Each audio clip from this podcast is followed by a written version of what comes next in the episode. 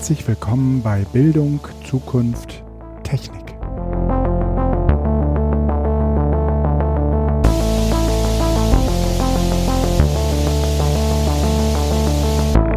Hallo, Hallöchen zu einer neuen Episode von Bildung, Zukunft, Technik.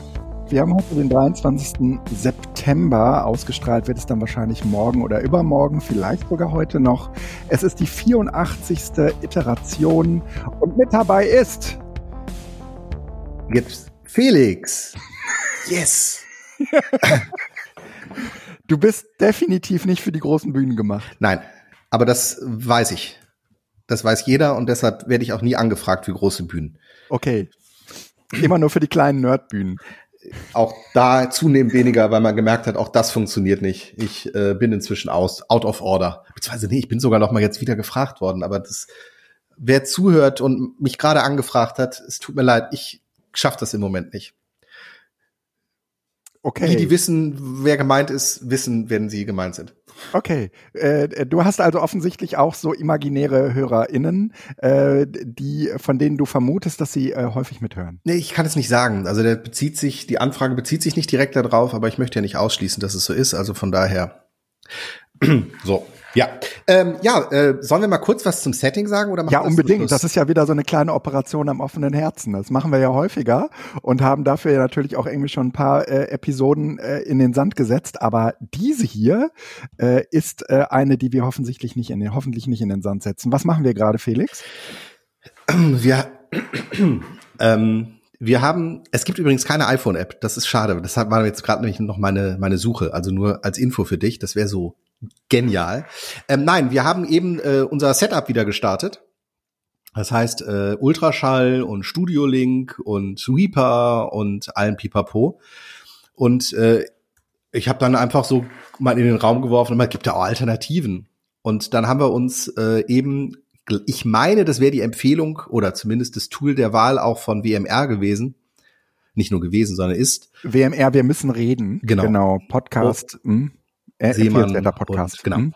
Also äh, und ähm, dann haben wir uns da eingeloggt und haben festgestellt, es würde einiges erleichtern und sieht eigentlich ganz gut aus und vor allen Dingen ähm, das ist jetzt nicht euer ähm, äh, Vorteil, aber Guido und ich sehen uns.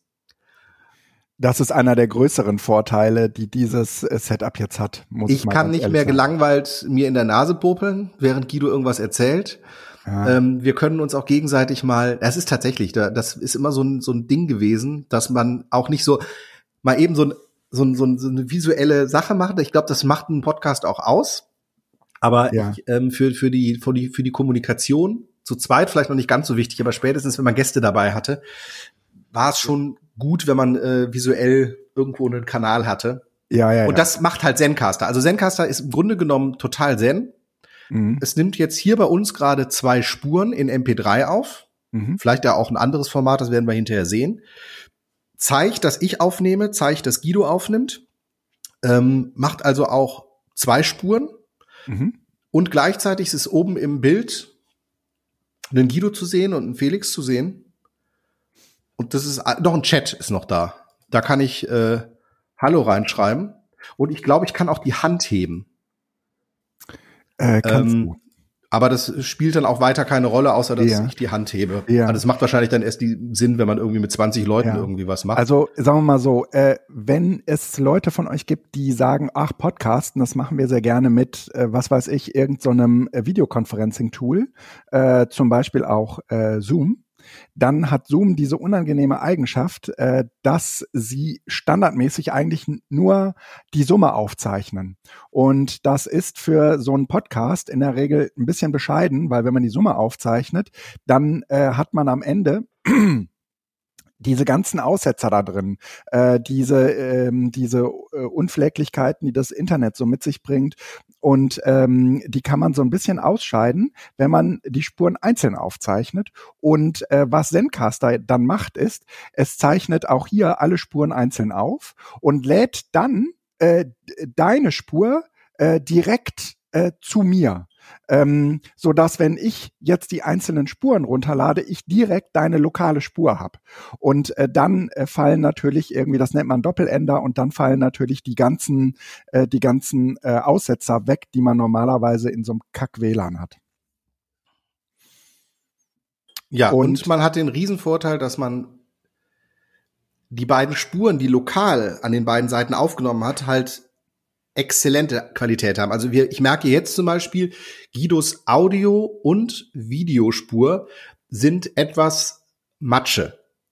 Mhm. Sind Matsche im Gegensatz zu Studio Link, wo sie kristallklar waren, aber halt mhm. abgebrochen. Mhm. Von daher passt sozusagen Zencaster offensichtlich die Übertragungsrate im Hintergrund einfach an, führt aber hoffentlich nicht dazu, dass meine lokale Aufnahme anders wird. Und von daher gehen wir mal davon aus, also Operation am offenen Herzen, dass das am Ende alles gut wird. Also wenn ihr das hört, was wir hier gerade sagen, dann, dann hat's geklappt.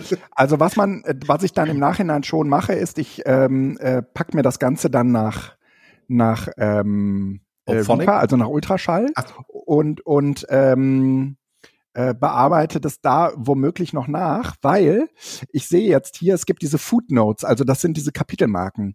Kapitelmarken sind uns ja immer ganz wichtig und äh, sind auch ganz wertvoll, auch wenn wir äh, wissen, dass wahrscheinlich 95 Prozent überhaupt nicht wissen, dass es die gab bisher. Aber äh, Kapitelmarken helfen so ein bisschen, äh, irgendwie diesen Podcast sinnvoll zu unterteilen. Und im Gegensatz zu Reaper kann ich bei Zencaster diese Kapitelmarken nicht verschieben. Also ich konnte die bei, bei Reaper sozusagen äh, also Ultraschall anlegen und konnte die dann, während wir miteinander redeten, schon an die richtige Stelle schieben, weil manchmal äh, kommt dir erst später, okay, das wäre eigentlich eine Kapitelmarke wert. Mhm. Äh, hier bei Footnotes ist das jetzt im Prinzip wie ein Chat und ich pack die da erstmal rein, muss sie dann aber später nochmal äh, zurechtschieben. Okay. Ähm, wobei Reaper dann nur noch das Tool zum Schneiden ist, ne? Genau, ja. Also das bisschen, was man dann so wegschneidet. Ne? Mhm. Ja. ja. Ähm, da könnte man theoretisch also auch, wie heißt denn das? Audacity? Audacity oder sonst was nehmen, ja. weil eigentlich, ja, wobei, nee, du musst ja äh, die Fußnoten machen und dafür brauchst du ja schon ein eigenes Programm. Gehen nee, aber das kannst, nein, nein, nein, also diese Fußnoten, ich bin ja nachher gleich mal gespannt, wie die, wie die hinten rauskommen, ne, also was das für ein Format ist, ob ich die, äh, das auch, ist ein Textfile eigentlich, ne? Das ist eigentlich ein Textfile und das kannst du normalerweise nach Audacity genauso importieren als eigene Spur wie bei, äh, wie bei ähm, Ultraschall. Ich bin halt mittlerweile schneidetechnisch ähm, richtig äh, in Ultraschall äh, sagen wir mal, ne, so drin. Und was, also, ähm, das geht sicherlich auch mit fortgeschrittenen Kenzen, äh, ähm, äh, Kenntnissen bei Audacity. Äh, was ich ja mittlerweile mache, ist, ähm, man äh, hört dann irgendwie die Musik und dann wird die ein bisschen runtergespielt und mhm. äh, dann äh, kommt, wird was eingesprochen und dann wird die Musik wieder lauter gemacht. Und das äh, geht halt äh, mit Ultraschall sehr, sehr, sehr komfortabel. Also äh, wenn du das mit Schneiden meinst, ähm, dann ist das sicherlich auch etwas, was ich äh, alles noch in Ultraschall mache und dann erst äh, diese unterschiedlichen Spuren ausspiele äh, für, für Auphonic. Sehr cool. Also sind wir mal gespannt. Äh, mir gefällt tatsächlich das Resizing der Fenster hier überhaupt nicht. Aber das sind für mich so Kleinigkeiten. Ich ignoriere das jetzt einfach unten weg, so die Ecke. Genau. Und dann äh, geht das schon. Du musst äh, immer ziemlich nah ran ans Mikro, weil ansonsten hört man dich nur so halb gut. Ja, das ist okay. Also ich, ich seh, so ich ist besser. Ja, also der der Felix, das äh, wir haben uns ja Ewigkeit nicht gesehen. Äh, bei, bei der Gelegenheit äh, äh, übrigens meine Güte, dadurch, dass ich jetzt den gleichen Bart habe wie du, ähm, äh, wird man äh, zunehmend auf dem Campingplatz Schwierigkeiten haben und uns auseinanderzuhalten und nicht nur dort. ähm, und der Felix hat halt ein Setup, äh, das nicht mit einem ähm, Headset arbeitet, so wie ich, sondern du sitzt sozusagen wie äh, beim guten alten Radio vor so einem ähm, vor so einem Mikro ähm, und äh, sprichst da sozusagen rein. Ja, ja, ja, ja. Genau. Genau. Und äh, das, der Nachteil an diesem Setup ist halt, wenn der Felix sich mal zurücklehnt, dann hört man ihn nicht besonders. Ja, das schafft natürlich eine gewisse Dynamik. Ich kann so also so aus dem Off so ein ey, Mann dazu brüllen, ohne dass mhm. es direkt voller knallt. Aber ähm, ich habe mir die, aber das hatten wir schon mal, meine ich, auch in einer der letzten, also vor, ja, ja. vor, vor langer Zeit, als ich hier angefangen habe damit. Ich glaube genau, Corona, es müsste anderthalb Jahre jetzt her sein. Mhm Ähm, tatsächlich sind, ist, ich weiß nicht, ob der Begriff Dynamik da passt, aber der, der Stimmenumfang, wenn ich so rede und kontrolliert rede, tatsächlich bei mir besser als bei dir. Klar, ich habe auch eine viel, viel größere Membran, die da einfach aufnimmt. Ja. Aber bei dir ist die Qualität tatsächlich gleichbleibender. Das heißt, wenn ich mich kontrollieren würde und wenn ich etwas erzähle, nah ans Mikro gehe, ruhig rede, dann ist es deutlich besser, ja. weil einfach das Mikro besser ist. Aber ähm, die ja. ähm, genau, also eigentlich ist es dafür da, wenn man wirklich eine ganz bewusste Aufnahme macht. Für ähm, Podcast-Aufnahmen muss man sich da kontrollieren. Ich finde es aber immer noch schwierig. Ich habe noch kein Headset gefunden. Also es gibt ja diese, hast du auch diese HCX660 von oder nee, du hast einen Biodynamic jetzt. Ich habe ne? einen Biodynamic, ja, ja. Hast du die anderen auch probiert? Äh, ja, habe ich. Mm, die sind, die sind genauso gut, ne? Genau, und die sollen ja, du kannst die ja tatsächlich über die äh, Spannung äh, des Kopfhörerklinkenanschlusses eben auch direkt nutzen. Also dann brauchst okay. du auch diese Umbaumaßnahme nicht zu machen. Und das finde ich eigentlich schon spannend. Ähm, aber die sind halt immer aus, Jetzt, ich könnte tatsächlich mal gucken, ob es bei Thomann die im Moment wieder gibt. Also ähm, äh, wir haben auch in der Pandemie Dinger, äh, also äh, habe ich einige bestellen können. Ähm, ich empfehle die jetzt äh, hier auch immer, weil die ähm, weil das Equipment mit den mit den Biodynamics äh, dem in so gut wie nichts nachsteht und wenn dann kriegst du das am Ende mit mit auf Phonik rausgerechnet. Ne? Also äh, worüber wir reden ist, äh, es gibt ähm, äh, ausgebuddelt äh, in dem äh, Sendegate äh, Podcast Portal, also bei, der, bei der Bayer Dynamics 390 oder sowas, irgendwie sowas, mhm. äh, mhm. ist der äh, 390 mhm. Kopfhörer, mhm. äh, den ähm, Pritlove auch äh, empfiehlt und den wir früher ja. auch hatten, ja. den du immer hattest. Mhm. Ich habe ihn kurz vor der Pandemie verkauft, weil den habe ich ja nie gebraucht. Dann kam ja. die Pandemie und ich habe gedacht, nee.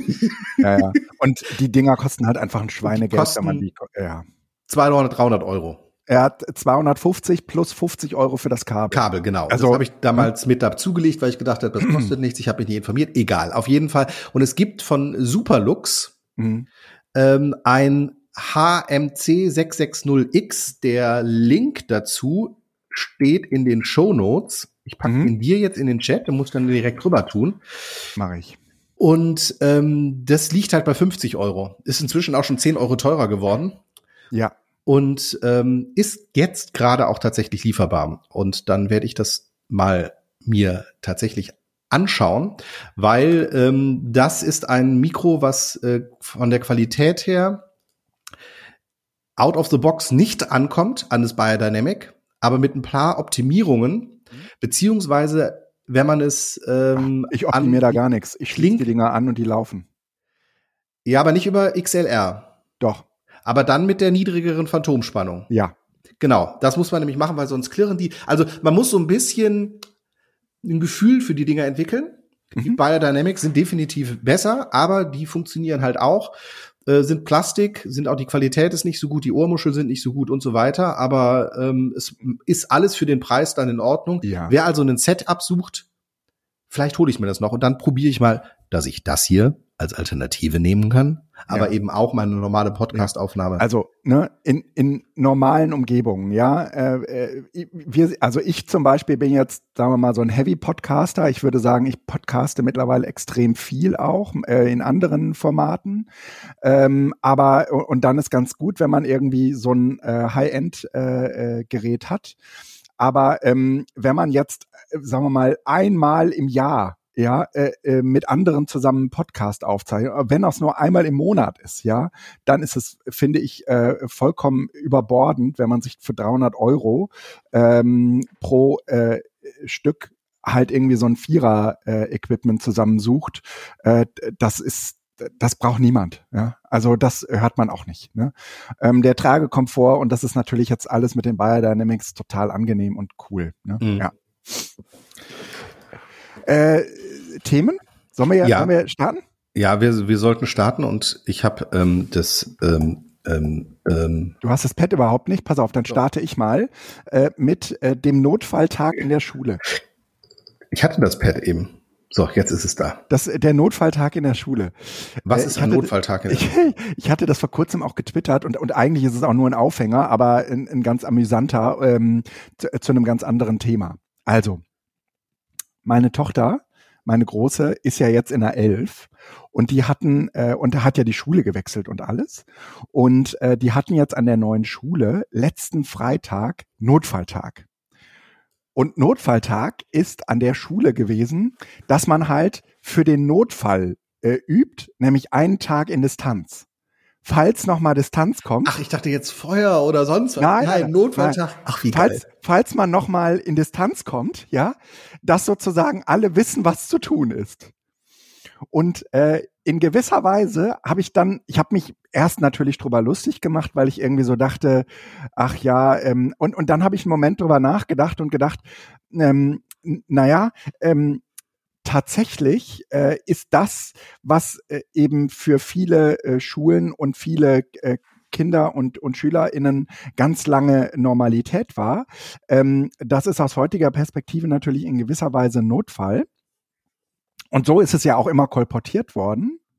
Und äh, wenn ich und und wenn ich das jetzt sagen wir mal so ein bisschen auch mit äh, den aktuellen ähm, ja, Beobachtungen äh, diverser äh, Schulen äh, ver vergleiche, dann würde ich sogar sagen, ähm, Präsenz ist ja sozusagen wieder äh, das, das, die neue Normalität und ähm, vielleicht auch, vielleicht besser gesagt ja eigentlich die alte. Und ähm, die Moodles dieser Welt, ähm, die sind äh, gerade alle wieder abgeschafft. Also da will gerade keiner mehr was von wissen. Ne?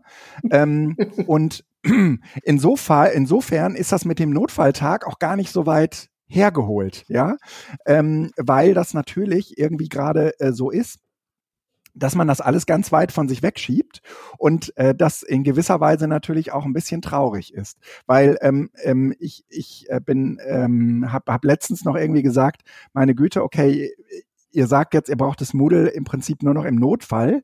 Ähm, aber äh, wie, wie kommt ihr eigentlich da drauf? Wieso benutzt ihr das? Wieso nehmt ihr nicht die Errungenschaften aus dieser Zeit und äh, tra tragt sie jetzt sozusagen mit euch und lasst mal irgendwie ähm, den ganzen Scheiß weg, den ihr sonst irgendwie so durchgemacht habt und nehmt das jetzt sozusagen als eine Chance wahr, ähm, ein, eine Lernplattform in in eure in eure tägliche Bildungsarbeit und in die Lernprozesse der Kinder zu integrieren. Das, das liegt doch so nahe, ja. Mhm. Und dann habe ich das irgendwie auch auf so einer äh, Schulkonferenz äh, präsentiert und äh, dann sagten irgendwie relativ schnell äh, nee, Schulpflegschaft, nicht Schulkonferenz, Schulpflegschaft, sagte mir ziemlich schnell die, äh, die anderen Eltern, äh, Entschuldigung, aber ähm, die Kinder müssen jetzt auch mal wieder gucken, dass sie alleine klarkommen und nicht von, von dieser Digitalität so gepempert sind, ja, wo dann immer steht, was sie zu tun haben und was sie nicht zu tun haben, ja. Und ähm, ja, und da komme ich, das, das kriege ich intellektuell gerade nicht. Also die Digitalisierung pampert die, weil genau. die immer wissen, was sie zu tun haben. Weil ihnen immer jemand sagt, was sie tun sollen. Das steht ja dann alles im Moodle drin. Ne? Und der normale Weg ist halt, die haben so Eigeninitiativ, äh, haben die, sagen wir mal, so Kompetenzen entwickeln und schreiben sich so Dinge auf und so. Ne? Und dann habe ich gedacht, schräg, was für eine was für eine schräge Welt, ja? Also wenn jemand, also wenn ich beobachtet habe, dass sozusagen, also das kann man bestimmt auch nicht für alle Kinder äh, sagen, ja, aber mhm. äh, viele Kinder sind halt viel viel selbstständiger geworden. Die haben sozusagen ja niemanden gehabt, der äh, ihnen jetzt äh, gesagt hat, okay, du musst jetzt eine Viertelstunde dabei bleiben, eine Dreiviertelstunde das und das machen oder so, mhm. ja. Das mhm. ist ja, könnte man ja sagen, irgendwie so die Aufgabe oder das, was die so in der Schule erleben. Und ähm, in, im Distanzunterricht war das ja anders. Da war das äh, sozusagen ja eher so, die hatten ihre Sachen im Moodle stehen und ähm, das wird jetzt sozusagen aus der Präsenzzeit, also aus dieser Präsenzperspektive natürlich irgendwie als das Pampern verstanden, aber in Wirklichkeit ist das äh, vor ein paar Monaten noch komplett anders äh, äh, geframed worden. Ja? Mhm, mhm, ähm, und das ist relativ interessant, äh, wie sich sozusagen dieses Framing ge geändert hat. Ähm, das meine ich auch mit diesem Notfalltag. Eigentlich ist das ja gar kein Notfalltag. Ich ja? finde es lustig, dass das Kategorien bekommt, die man früher für tatsächlich Feuerübungen hatte. Also im mhm. Sinne von, das ist tatsächlich ein Worst Case, der tritt ja. nie ein, aber wir müssen dafür üben und das in diese, in diese Schublade ähm, ja. jetzt das Moodle kommt, weil es heißt ja eben auch, im Alltag ist es eigentlich nicht präsent. Ja. Also im Alltag, ja, äh, das, also das ist relativ, äh, das ist relativ traurig, äh, was da gerade passiert. Ähm, und so, warte eben hier gucken. Äh, und äh, ich habe ehrlich gesagt. Was hast du jetzt gerade verändert? Du wurdest gerade laut, ne? Du wurdest gerade ganz leise und jetzt plötzlich sehr laut. Okay. Äh, ich, Ach, du hast noch das externe Tool dran, ne? Ja, ja. Ah, dein, dein, ähm, wie heißt das? Dieses, dieses Mischpult, ne? Äh, ich das coole grade, Podcaster.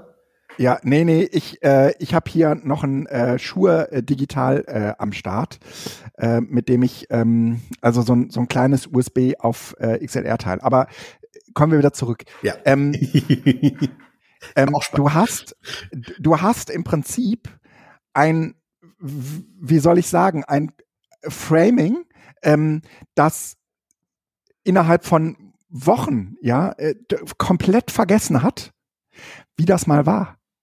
Das, mhm. Übrigens, äh, Guido, nur wenn ich jetzt unten auf deine Aufnahme gucke, ja. Und vor allen Dingen den Vergleich von meiner Aufnahme zu deiner Aufnahme, dann ist deine zumindest visuell vollkommen übersteuert.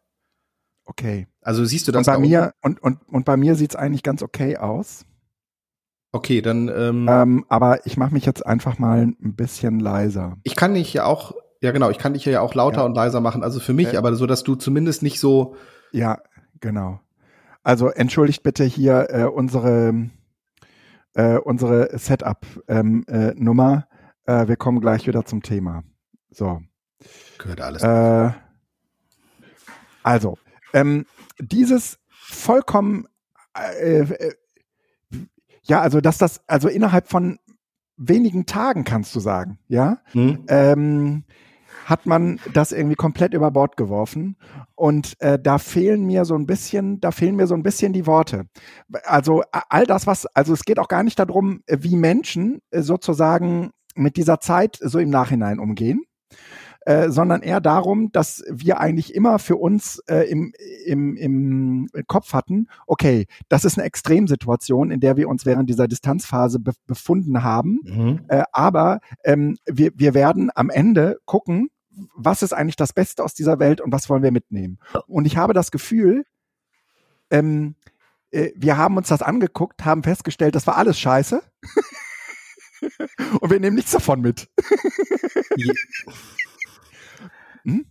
Ja, also ganz, weil ähm, äh, ja auch ähm, sozusagen eine gewisse ähm, innere Frustration mit dieser ähm, Thematik Corona und sonst was aus, miteinander geht. Das heißt, du bist froh über alles, was du da weggeben kannst. Ja. Und ähm, das wird mit in den Topf geworfen und tatsächlich kommen wir jetzt natürlich wieder an den gleichen Punkt, dass der klassische Unterricht sich mit dem LMS schwer verbinden lässt. Findest du, dass das so ist? Ja, Oder? du brauchst Endgeräte.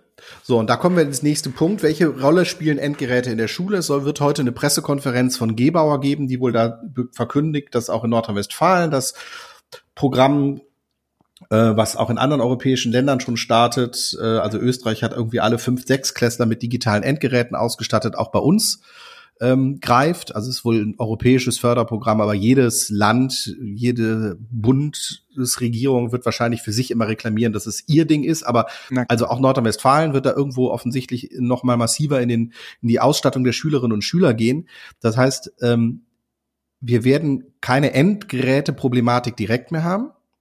Und dann kann man natürlich sagen, okay, wenn jeder Schüler eh ein Endgerät auch dabei hat, dann kann man auch im LMS arbeiten.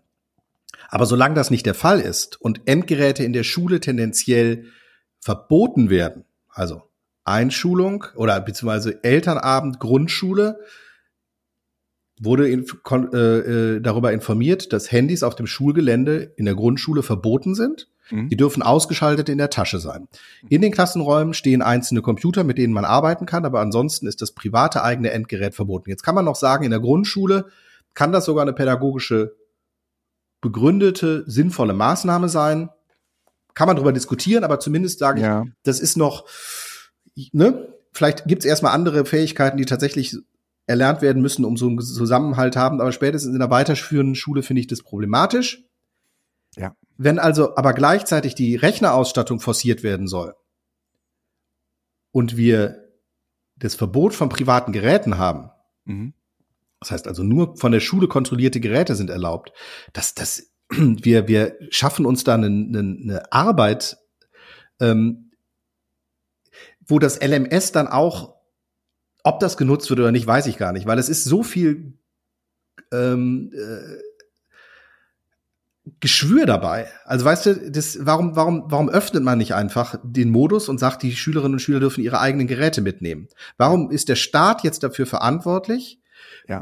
Also das frage ich mich wirklich. Warum muss der Staat die Verantwortung übernehmen, über die Schulträger die Schüler auszustatten? Ja. Es geht nicht darum, den sozial Benachteiligten über die äh, Regelsätze eben auch die Möglichkeit zu schaffen, dass sie zielgebunden und zweckgebunden ja. Geld, einen Gutschein für ein Gerät kriegen. Ich das glaube, wäre das, was sinnvoll ist, sondern wir schaffen ja. im Moment eine, eine, eine, äh, ex, äh, einen, einen Fall, dass ja. die Schulträger die Schülerinnen und Schüler ausstatten. Daraus wird ein Anspruchsdenken hervorgehen. Ja, nee, das, ich glaube, das ist gar nicht der und Punkt. Ob dann tatsächlich LMS im Unterricht auch genutzt wird oder ob das eher, diese Geräte sind furchtbar.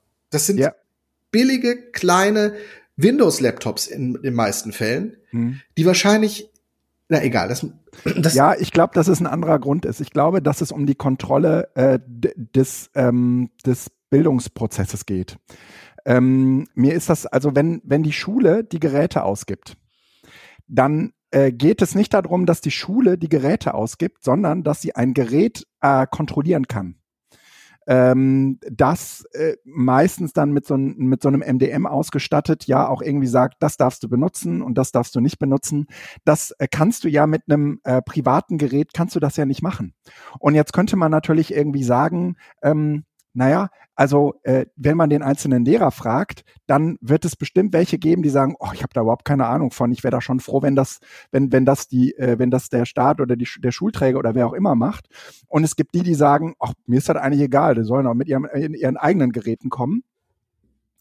Aber ähm, ich, ich äh, äh, bin, mir, bin mir relativ sicher, wenn du als Schulträger da drauf guckst, ja, dann hast du sozusagen immer, ähm, ich, ich merke das an so vielen Ecken und Enden in Schule, die Verantwortung dafür, dass alles, was sie über dieses Display im Klassenraum sehen könnten, ja, dass das sozusagen eigentlich unter der Kontrolle des Schulträgers äh, genau man schafft hat. und das das da, da überlasten sich alle mit. Das ist genauso ja. wie wenn ich sagen würde, also sprich mit Sportlehrern. Es gibt ein Riesenproblem in Grundschule und dann vor allen Dingen in weiterführenden Schule so in der achten Klasse, was die Pflege des Sportzeuges angeht. Mhm. Weil die werden halt aus dem Sportunterricht irgendwo in eine Tasche getan und im nächsten Woche wieder ausgepackt, die stinken oder sonst was. Es wäre also total sinnvoll zu sagen, der Schulträger kümmert sich ja. um die Pflege, Ausstattung und vor allen Dingen die Sauberkeit der Sportsachen. Es gibt, es, es hilft. Machen wir aber nicht. Jetzt kann man sagen, okay, ein Computer ist ein Werkzeug, mit dem ich auch von dem eine Gefahr ausgeht. Sportzeug ja. macht jetzt keine Gefahr, also der kann sich, man mhm, kann sich genau. zwar verletzen, aber nur selber, aber man kann jemand anders nicht verletzen. Gut, nehmen wir den Zirkel. Alle Schülerinnen und Schüler haben einen spitzen Gegenstand ja. in ihrer Schultasche, ja. mit dem das Augenlicht in 0, nichts ausgelöscht werden könnte. Mhm. Scheren sind als Standardausstattung in jedem Rucksack drin.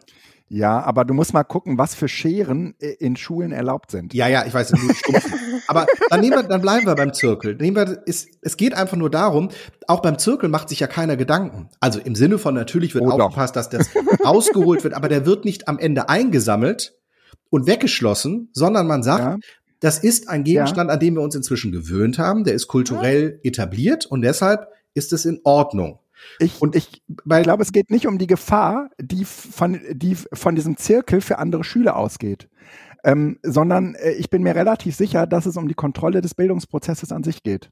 Und ähm, bei dem Zirkel ist das, ne, ähm, gibt es im Prinzip nur die Vorgabe, dass du ihn benutzen musst. Äh, anderes Beispiel ist der Taschenrechner. Ähm, Schulen sind nach wie vor große Abnehmer von äh, Taschenrechnern. Ja, ähm, äh, hier zu Hause findet man mehrere Taschenrechner, äh, die sozusagen von der Schule gekauft wurden. Und wir reden jetzt hier nicht über ein Produkt, was man irgendwie für 2,50 Euro äh, vom, vom Wühltisch holt, nee. sondern das sind richtig teure Geräte. Und die können die so teuer verkaufen, weil die, ähm, die Schule weil die Schule sagt, genau der muss es sein. Und ich jetzt da ist ein erzähl, Chip drin, der kostet ne? ein paar Cent. Das ist äh, ein äh, Witz. Genau, also ja. wir, ne, die die haben die haben in der Unterstufe einen Taschenrechner, kostet irgendwie, äh, ich glaube, für 38 Euro. Das Ach, ist noch gar nicht so die Welt. In der Oberstufe brauchen die einen neuen Taschenrechner, nämlich einen mit einer Grafikfunktion, mit einer Grafikfunktion. Der hat so eine so, so, so, so ein 250 256 Pixel äh, Dings da oben drüber, ja? Und weißt du, wie viel Ocken diesen fuck Taschenrechner ausgeben müssen? Ich, weiß, ich glaube 90 Euro. Ja, ja. Und du kommst nicht drum herum. Und wenn du dann sagst, die gleiche App gibt's auch fürs Tablet und die kostet da irgendwie 20 Euro, das ist immer noch teuer, aber die App gibt es ja in der Regel. Also die Texas Instruments ja. zum Beispiel hat ja die App auch. Ja. Ähm, nein, weil ist ja ein Gerät. Dann äh, genau. ist ein anderes Gerät, das entzieht sich der Kontrolle. Es ist nicht prüfungsrelevant, also prüfungssicher und buff, buff, buff, buff, buff. Die Taschenrechner ja? müssen ja auch vor den Prüfungen abgegeben werden. Ja. Die werden vom Lehrer alle einmal resettet. Weil du darfst Nein. Natürlich, vor der, also vom, vom Abi müssen alle Re Taschenrechner am Tag vorher spätestens abgegeben werden. Die werden einmal resettet. Ach du Scheiße. Weil dort könnte es ja was drin speichern. Da ist ja ein Speicher drin. Ach du Scheiße. Und es kann ja nicht sein, dass du auf so einen Taschenrechner möglicherweise deine, deine Aufgaben ganzen Formeln packst. Ja. Ja, also das halt so, das ist tatsächlich, aber trotzdem ist halt immer die Frage, warum darf ich mir denn nicht meine Arbeitsabläufe auch optimieren. Ja. Also ja. und das meine ich mit Kontrolle. Ja, ja, ja, ja das stimmt. Ähm, ähm, und äh, die, die, es gibt offensichtlich geht äh, wird mit dieser Kontrolle ein bestimmtes pädagogisches Paradigma ähm, äh, sagen wir mal, transportiert. Ja, also die die Aufgaben äh, die ähm, dann nicht mehr ins Moodle gestellt werden. Man könnte ja sagen, Hausaufgaben werden grundsätzlich immer ins Moodle gestellt. Das hilft den, den Kindern, die krank sind, die können da reingucken. Das hilft, äh, das hilft allen Beteiligten. Ne? Und dann äh, sagt man aber aus pädagogischen Gründen, nee, nee, das, das liegt in der Verantwortung der Kinder. Das müssen die sich in dieses Heft reinschreiben. Und das ist sozusagen. Ne? Stimmt, ne? stimmt. Es geht nicht darum, dass die Kinder wissen, was die Hausaufgaben sind, sondern Nein. es geht darum, dass die Kinder in der Schule sich aufschreiben, was ja, die Hausaufgaben genau, sind. Genau. Ja. Ja. Und bis ähm, die Kinder sagen, äh, sie machen einen Klassendienst und einer von denen schreibt die Hausaufgaben immer ins, in die WhatsApp-Gruppe und dann wissen alle das und fertig. So, ne? äh, äh und und das, das geht ja auch bis hin zu Arbeitsblatt. Da wird ein Arbeitsblatt ausgeteilt und dann will man bitte, dass die Kinder so ordentlich sind und das abheften, ja? Und die sollen sich das nicht irgendwie aus dem Moodle nochmal runterladen können. Ja, und äh, das ist natürlich, also das nee, die müssen lernen, wie sie ihre Arbeitsmaterialien sorgsam und ordentlich pflegen. Und ja. dazu gehört das Abheften von Papierblättern als oberste Kompetenz ja. in unserer Welt. So, und das ist das Gleiche wie, wie diese Übergriffigkeit äh, zum Beispiel auch bei der, ähm, beim Schreiben. Ne? Ähm, ich ver verstehe, dass man äh, irgendwie sagt, Schreiben ist total wichtig und man könnte das auch irgendwie bis zur siebten, achten Klasse treiben. Aber genauso wie man in der achten Klasse einen Taschenrechner einführt, weil man sagt, äh, okay, wird jetzt ein bisschen komplexer und eigentlich geht es nicht mehr darum, dass sie im Kopf rechnen können allein, sondern es geht eben auch um viele andere mathematische Phänomene, die wir mit unserem Kopf eben nicht mehr äh, alleine lösen können. Und genauso könnte man eben auch beim beim äh, Schreiben sagen, äh, okay, wir, wir schreiben jetzt äh, eben auch Texte, die sind ein bisschen komplexer und äh, da kommt es jetzt halt eben nicht drauf an, dass man die von oben nach unten runterschreiben kann. Ne? Äh, ne? So. Aber es ist tatsächlich in einer gewissen Weise, ich beobachte das auch äh, im Moment eine Rolle rückwärts. Also ich habe das Gefühl, wir waren in der Pandemie, sowohl was die technische Umsetzung, wie auch was ja. die, die, die Möglichkeiten angeht, das ist weit weg von optimal gewesen. Aber wir haben Dinge gespielt. Ja. Und es, es war, glaube ich, erfolgreich. Also mindestens mein Ab Arbeitsleben allein durch dies, die Etablierung von Videokonferenzen. Ja, geil, ne? Mhm. Boah. Und ich frage mich tatsächlich, wer möchte bitte schön wieder Elternabende machen? Man kann einen Elternabend mal am Anfang in Präsenz machen und ansonsten finden die doch bitte als Videokonferenz statt. Viel familienkompatibler. Die Kinder ja. können meinetwegen beim Essen noch mit dabei sein und in der Regel auch knapper gehalten. Weil ja, wird's aber man nicht geben. Ist zu mhm. Leider, aber das wäre gut. Das, ja. Also ich bin da noch nicht in diesem Modus drin, aber das sind halt für mich, ich, ich, ich habe 90 Prozent meiner Besprechungen sind halt inzwischen Video. Und das ja. ist so angenehm, weil man einfach erstens nicht ständig hin und her fahren muss und zweitens in, also ich glaube, die sind produktiver. Ja, aber ich, ich finde, wir haben hier vor allen Dingen, ähm, also nicht nur eine technologische Rolle rückwärts, sondern wir haben hier vor allen Dingen eine pädagogische Rolle rückwärts ähm, weil ähm, diese, das ist natürlich wahnsinnig übergriffig, ja. Also die äh, nicht an die Selbstständigkeit der Kinder zu appellieren, äh, ähm, und, und zu sagen, okay, wir, wir stellen euch sozusagen alles an Hilfsmitteln zur Verfügung, aber die, die Selbstständigkeit spielt sich nicht darin ab, dass ihr äh, daran denkt, euch die Hausaufgaben aufzuschreiben, sondern es spielt sich eigentlich darin ab, ähm, wie ihr mit einem bestimmten Arbeitsauftrag umgeht. Ja, also, dass man eben nicht sagt, okay, wie viel ist eins plus eins, sondern ähm, äh, versucht bitte, also ne, dass die, was weiß ich, irgendwie komplexere Au Aufträge krie kriegen, wo recherchiert werden muss und so. Und ähm, die, diese und diese Aufträge haben die natürlich zu Anfang auch nicht in der äh, in der Distanzphase bekommen, aber hinten raus eben dann doch. Also ich habe das äh, zumindest ganz häufig beobachtet, dass die Aufträge nicht mehr so eng wurden, ja, dass die weiter wurden. Die haben also nicht nur Vokabeln gelernt, sondern die haben auch einen Text bekommen und mussten sich die Vokabeln dazu selbst erschließen. Weißt du, solche Sachen. Ne? Beschäftigt euch hm. Mal auch. Also nicht nur im genau. Sinne von ich sag euch immer, sondern macht mal. Mhm.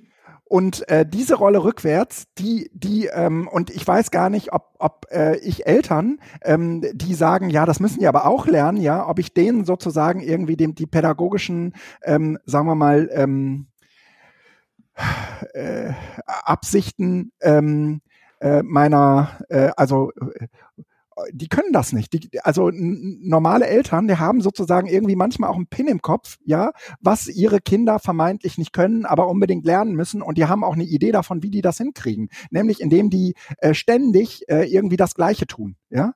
Aber ähm, diese äh, ich, ich bin da, ich bin da fast ein bisschen sauer drüber. Und dieser Aufhänger mit der, äh, mit dem, mit diesem Notfalltag, ähm, der, der, ähm, der fasst das aus meiner Sicht irgendwie wahnsinnig gut zusammen, dass, ähm, dass, dass sich ein, ein pädagogisches Framing ähm, da sehr, sehr stark verändert hat.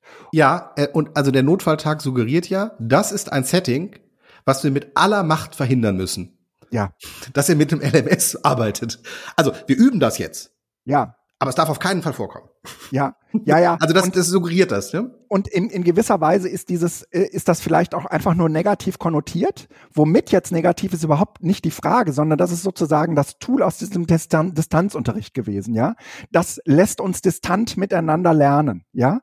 Und äh, ähm, da, damit ist das irgendwie geframed. Aber dass das eigentlich ein Werkzeug wäre, ähm, was weiß ich, irgendwie so ein Materialpool. Ja, man könnte ja sozusagen eben mehr als nur ein Arbeitsblatt ausgeben, indem man sagt, hier hast du einen Link zu einem Video, da ähm, äh, hast du nochmal eine Linkliste, hast du dieses, hast du jenes, hast du ein, hast du ein Arbeitsblatt und das gebe ich dir alles und äh, stell dir das zur Verfügung und du hast jetzt äh, zwei Wochen Zeit, dir das anzueignen und komm bitte zu mir, wenn du eine Frage hast, ja? Oder mach irgendein Portfolio. Es gibt tausend andere schöne Ideen und Methoden, wie man jetzt sozusagen irgendwie ähm, mit in der Schule, aber auch in der Erwachsenenbildung damit arbeiten könnte, ja? Also bei mir zum Beispiel habe ich auch dann irgendwie überlegt, na, wie kriegt man das jetzt eigentlich? Also Moodle ist ehrlich gesagt total schlecht dafür geeignet. Ich mache mal eben neuen. Ähm, ist äh, ehrlich gesagt total schlecht dafür geeignet, ähm, sagen wir mal, solche Aufträge zu ähm, ähm, zu, zu geben, wo man sagt, ähm, hier müsstest du dich jetzt selbst mal so ein, so ein bisschen irgendwie aus deiner Komfortzone rausbewegen. Also, ne, wo du, also normalerweise kannst du halt irgendwie ganz toll ähm, so, ähm, so Dinge abfragen oder so, ja, so Wissensabfrageübungen, du kannst so Vokabeltests, da kannst du alles irgendwie super mit Moodle machen, ne? Mhm. Ähm, aber ähm, Moodle selbst äh, bietet dir erst einmal keine naheliegende Idee von, wie kannst du eigentlich etwas ähm, offenere Arbeitsaufträge ähm, dort dort äh, einstellen. Das muss man den Leuten, die jetzt sagen wir mal auch mit solchen digitalen Tools nicht so geübt sind, denen muss man das schon erklären. Dem, die brauchen schon auch, denke ich, irgendwie 13 Beispiele dafür. Ne? Und du hast mhm. irgendwie diesen diesen Typ Aufgabe und da kannst du natürlich irgendwie sagen, hier ist das Arbeitsblatt, äh, schickt bitte eure Lösungen hoch. Ne? Aber dann das die, dieses ganze dieses ganze Ding ist im Prinzip darauf angelegt, dass es ein richtig und ein falsch gibt. Und ähm, das gibt's halt auch ganz häufig nicht, äh, wo es um Meinungsbildungsprozesse oder ähnliches geht. Ne? Und da ist Moodle äh, auf den ersten Blick erst einmal ein bisschen sperrig. Ne? Und ich würde auf den zweiten Blick aber sagen, es geht super. Ja, also ja, ich ähm, äh, glaube, dass also Moodle kann halt den klassischen Unterricht äh, abbilden. Das Arbeitsblatt, was dann korrigiert wird und das ist genau. alles optimiert. Aber ähm, ich kann keinen daran hindern, das auch so zu nutzen. Mhm. Aber wenn ich zum Beispiel jetzt in mein Seminar gucke, der Uni, wo wir halt auch mhm. Moodle sozusagen als, das ist, das ist die Basis. Also mhm. wir machen halt Videokonferenzen, wir haben die, die Blog-Seminar als Videokonferenz. Ähm, auch hoffentlich noch weiterführend, weil ich sage, das ist genau das Setting, in dem wir eben auch erfahren dürfen, dass Lernen total gut möglich ist und vielleicht sogar besser möglich ist, weil sowas wie einen, einen Breakout-Raum ähm, im klassischen Unterricht tatsächlich schwer möglich ist. Mhm. Weil einfach 30 Kinder in einer Klasse, das sind Arbeitsgruppentische, ist was ganz anderes, als wenn man sich mit einem Vierergruppe mal eben in einem eigenen Raum trifft. Ja, klar. Man hat Ruhe und Konzentration. Ja, klar. Und dann ist das Moodle ähm, quasi nicht der ähm, Aufgabenlieferant, mhm. sondern der Moodle, das Moodle ist äh, die, das gemeinsame Lagerfeuer um das man sich schart, wo die ja. Links äh, sind zu den Dokumenten der einzelnen Gruppen, wo die Basisinformationen sind, wo die Aufgabenstellung ja. umrissen wird. Ja. Das heißt also das Moodle, und das kann also das Moodle kann einfach auch eine Basisfunktion eines Klassenraumes übernehmen. Im Sinne von, hier finden wir uns immer wieder zusammen, hier sind die Rahmenbedingungen. Ja, ja, aber ja. es muss Moodle muss nicht ein Arbeitsplatz sein. Also das Learning Management System ist ja als LMS auch wirklich etwas, wo man sagen kann, ich kann es als Arbeitsblattschleuder nehmen oder als Hot Potato Test und äh, sonst was, was man machen kann mit Moodle. Aber ich kann es halt auch wirklich einfach als ähm, Dokumentations- und Sammlungsraum begreifen. Und das ist aber dann, glaube ich, wenn man das jetzt sozusagen Moodle deckt in diesem Sama-Modell, die unterschiedlichen äh, äh, Ebenen super ab. Mhm. Es kann halt einen regulären Unterricht total gut substituieren, mhm. aber es kann eben auch äh, zu einer Neudefinierung von, von Lernprozessen führen, indem einfach gesagt wird, äh, das Moodle ist nur der Startpunkt und von da aus springen wir mhm. und ähm, fangen an, eigentlich Lernen als das zu machen, was es ist, nämlich jetzt im pädagogischen Kontext ganz viel reden, Erfahrung sammeln. Das kann ich nie und nimmer in einem Arbeitsblatt. Nee. Sondern ich muss das einfach, also das ist jetzt ganz eng geframed in dem, was ich halt in der Uni mache, indem ich Leuten Freiraum und die, die Möglichkeit gebe, sich zu begegnen. Und das hast du in normalen Seminaren und in normalen Arbeitsblattschleudern und in Unterrichten eben nicht. Nee. Und das ging aber auch nur mit Moodle. Weil okay oder beziehungsweise mit einer mit einer Remote-Konferenz, weil dieses dieses vertrauensvolle Treffen mhm. kannst du eben auch nicht in einem normalen Unterrichtsraum oder Seminarraum machen, mhm. weil einfach dort keine kein Raum durch allein durch die räumliche Enge für wirklich mal Begegnungen sind. Ja, ja. Ähm, können wir eine Pause kurz machen? Ja. Also ich mache jetzt einmal so. Jetzt haben wir okay. zwei. Super. Ja, äh, ich gebe dir übrigens, du hast nicht weitergeredet, ne? Nee, nee. Ich gebe dir die Erlaubnis zu schneiden. Okay.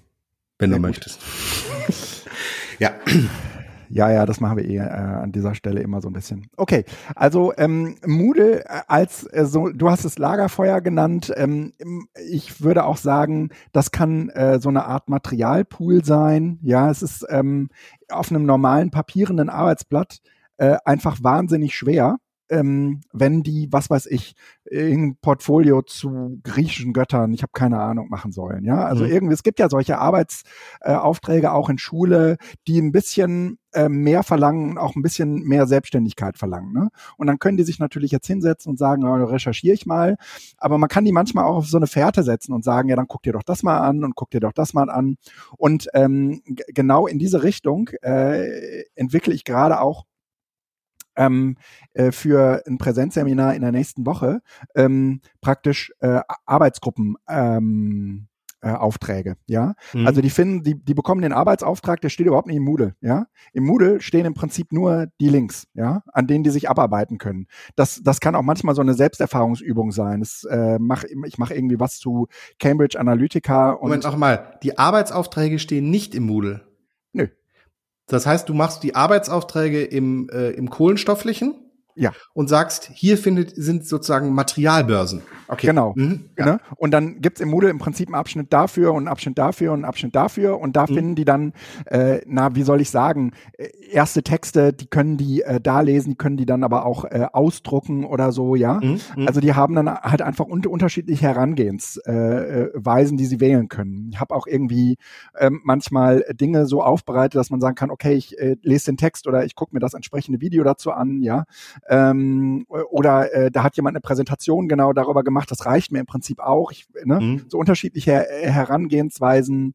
Und dafür ist das Moodle in, in der Regel viel besser geeignet, als wenn man am Ende des Tages halt sagt, okay, ich habe hier mal Materialpool für, für, für dich. Und dann gibt man denen so einen Ordner, ja. Mhm ähm, der äh, dann im Prinzip ja auch nur für, für einen Menschen sozusagen zur Verfügung steht. Manchmal ist ja auch so, wenn man sich für ein Thema entscheidet, dann will man vorher mal gucken, was gibt's denn da überhaupt an Material? Da ist sozusagen die, die Ausgangsmateriallage so ganz entscheidend, um irgendwie ein Gefühl dafür zu kriegen, okay, darauf habe ich Bock oder darauf habe ich keinen Bock. Ne? Mhm, mhm, und das ähm, sind aus meiner Sicht alles Dinge, die kann man in einem Moodle wahnsinnig gut machen und die kann man ähm, äh, auch, äh, und das braucht sozusagen eigentlich den Präsenzunterricht und dieses, äh, das Zusammenspiel mit dem Pädagogen, der sagt, hast du dir das denn mal angeguckt oder ähm, der, der ähm, im Prinzip auch Hilfestellungen gibt, wie man daraus jetzt, sagen wir mal, ein Produkt fertigt oder ja, mhm. äh, irgendwie was, was äh, Gemeinsames macht. Manchmal geht's ja auch eher so um die Gruppenprozesse, dann haben die irgendwie Krach oder so, ne? Und dann will, wollen die anderen in die Richtung laufen und die anderen in die Richtung laufen. Das sind doch eigentlich die Dinge, die wir dann äh, im Präsenzunterricht super gut und, und äh, lösen müssen. Aber ähm, alles andere schiebt man sozusagen irgendwie in dieses Moodle ab ähm, das, das äh, wollte ich, wollte ich an dieser Stelle auf jeden Fall nochmal irgendwie sagen, weil es, weil man immer leicht sagen kann, ähm, ja, wir brauchen, äh, irgendwie müssen wir uns jetzt mal überlegen, wie können wir denn das Moodle im Präsenz, äh, im Präsenzbereich einsetzen. Das ist eine der möglichen Ideen. Es gäbe da wahrscheinlich auch noch 25 andere. Ja, also spannend wird das Ganze, wenn man ähm, überlegt, dass ja äh, die äh, das, das LMS auch tatsächlich, wenn du es so auch wie du das jetzt genannt wirst, als Materialbörse sieht, ähm, in den Schulen ist ja, spielt das Material ja zum Beispiel in Form der, der Schulbücher eine enorm große Rolle. Mhm. Und was ist denn, wenn man da anfängt zu sagen, Schulbücher werden halt oder die Inhalte primär auch darüber distribuiert. Ja. Ja, da, da kann ich übrigens auch noch ein, äh, ein, ein interessantes äh, Beispiel erzählen, und zwar vom Klett Verlag. Der, ähm, ähm, meine große Tochter hat ein Englischbuch äh, äh, Buch, und zu diesem Englischbuch gehören auch ähm, digitale Materialien. Diese Digitalien, die, diese digitalen Materialien, die liegen natürlich nicht mehr als DVD oder als CD dem Englischbuch bei, mhm. sondern die äh, muss man dann beim Verlag äh, herunterladen, beziehungsweise mhm. einsehen. Runterladen kann man die nicht. Und ähm, das ist äh, relativ kompliziert, ähm, weil man die praktisch kauft äh, zu, für null Euro, ja, aber mhm. du musst ja einen Account anlegen und so weiter, um an diese Materialien zu kommen. Also du hast nicht irgendwie einen QR-Code und scannst den und bist sozusagen dort. Das wäre ja, das, das wäre, glaube ich, auch zu einfach, sondern der Klettverlag hat sich überlegt, äh, wir machen es besonders kompliziert und jetzt muss man sich praktisch eine bestimmte URL merken, weil es gibt keine URL, die zu einem bestimmten Material führt, sondern es gibt nur eine URL, die zu dem Inhaltsverzeichnis des Buches führt und da kannst du dann draufdrücken und kannst dir praktisch irgendwelche Hördokumente an, anhören oder irgendwie sowas. Ne? Mhm. Das ist, das ist halt einfach ähm, so so schlecht gemacht, wie man es nur machen kann, ja. Ähm, und Aber natürlich mit einem großen äh, Möglichkeit von Kontrolle. Weil du halt ja, eine Landingpage hast, wo du weißt, sind die Schüler hier, wo hat welcher Schüler draufgeklickt, wie lang war er, an welchem Sache eventuell. Ja, also das ist ja äh, so, so Materialien rund um mhm. Schule mhm. werden immer meistens ähm, mit dieser Dimension, du hast ja, ja eben gesagt, Kontrolle des Lernprozesses ja. einfach auch schon entwickelt. Ja, und ähm, Jöran hat irgendwann mal vor ein paar Jahren ähm, äh, einen, einen ganz interessanten ähm, Vortrag auf der Republika gehalten ähm, und er hat sozusagen aus der äh, Zukunft ja äh, in die Vergangenheit, also in die Heutezeit ge geguckt und sich so gefragt, naja, wir stehen jetzt an so einem Scheideweg und es gibt mhm. zwei Möglichkeiten. Wir können äh, das äh, zum einen irgendwie nutzen, um uns, ähm, äh, um sozusagen den die pädagogische Kontrolle zu erhöhen. Wir können es aber auch nutzen, um die pädagogischen Freiheit oder sagen wir mal, um die Freiheit des Einzelnen, ja, ähm, im Lernprozess zu erhöhen. Ne? Be beide Möglichkeiten hätten wir. Und, Reformpädagogik. Äh, Carpe Diem School of Indianapolis ist das andere. Das ist, glaube ich, auch sein Beispiel gewesen, wo es halt ja. alles so optimiert ja. mit KI und sonst was äh, der einzelne Lernprozess im Mittelpunkt steht. Ja. Und im Moment sehen wir eigentlich eher, ob man das jetzt äh, Notfalltag oder ähm, Kontrolle, äh, pädagogische Kontrolle nennt, ja. Ähm, in, in Wirklichkeit geht's aber äh, eher darum, die, die äh, Hoheit über den Bildungsprozess zu äh, zu behalten. Und äh, das ist ehrlich gesagt in, schon ein Armutszeugnis für äh, PädagogInnen, die sich in, die sich vor diesen Karren spannen lassen. Ja, äh, sag ich mal so so äh, ganz äh, kritisch. Musst du ja nicht. Ne? Du, du kannst das, du kannst ja auch irgendwie sagen, ich mache das, ich mache das anders. Ne? Ich ähm, nutze das äh, eben als Materialpool oder was auch immer. Ich überlege gerade, ob wir das schon mal in dieser Form hatten, weil es geht natürlich immer irgendwie um die Kontrolle.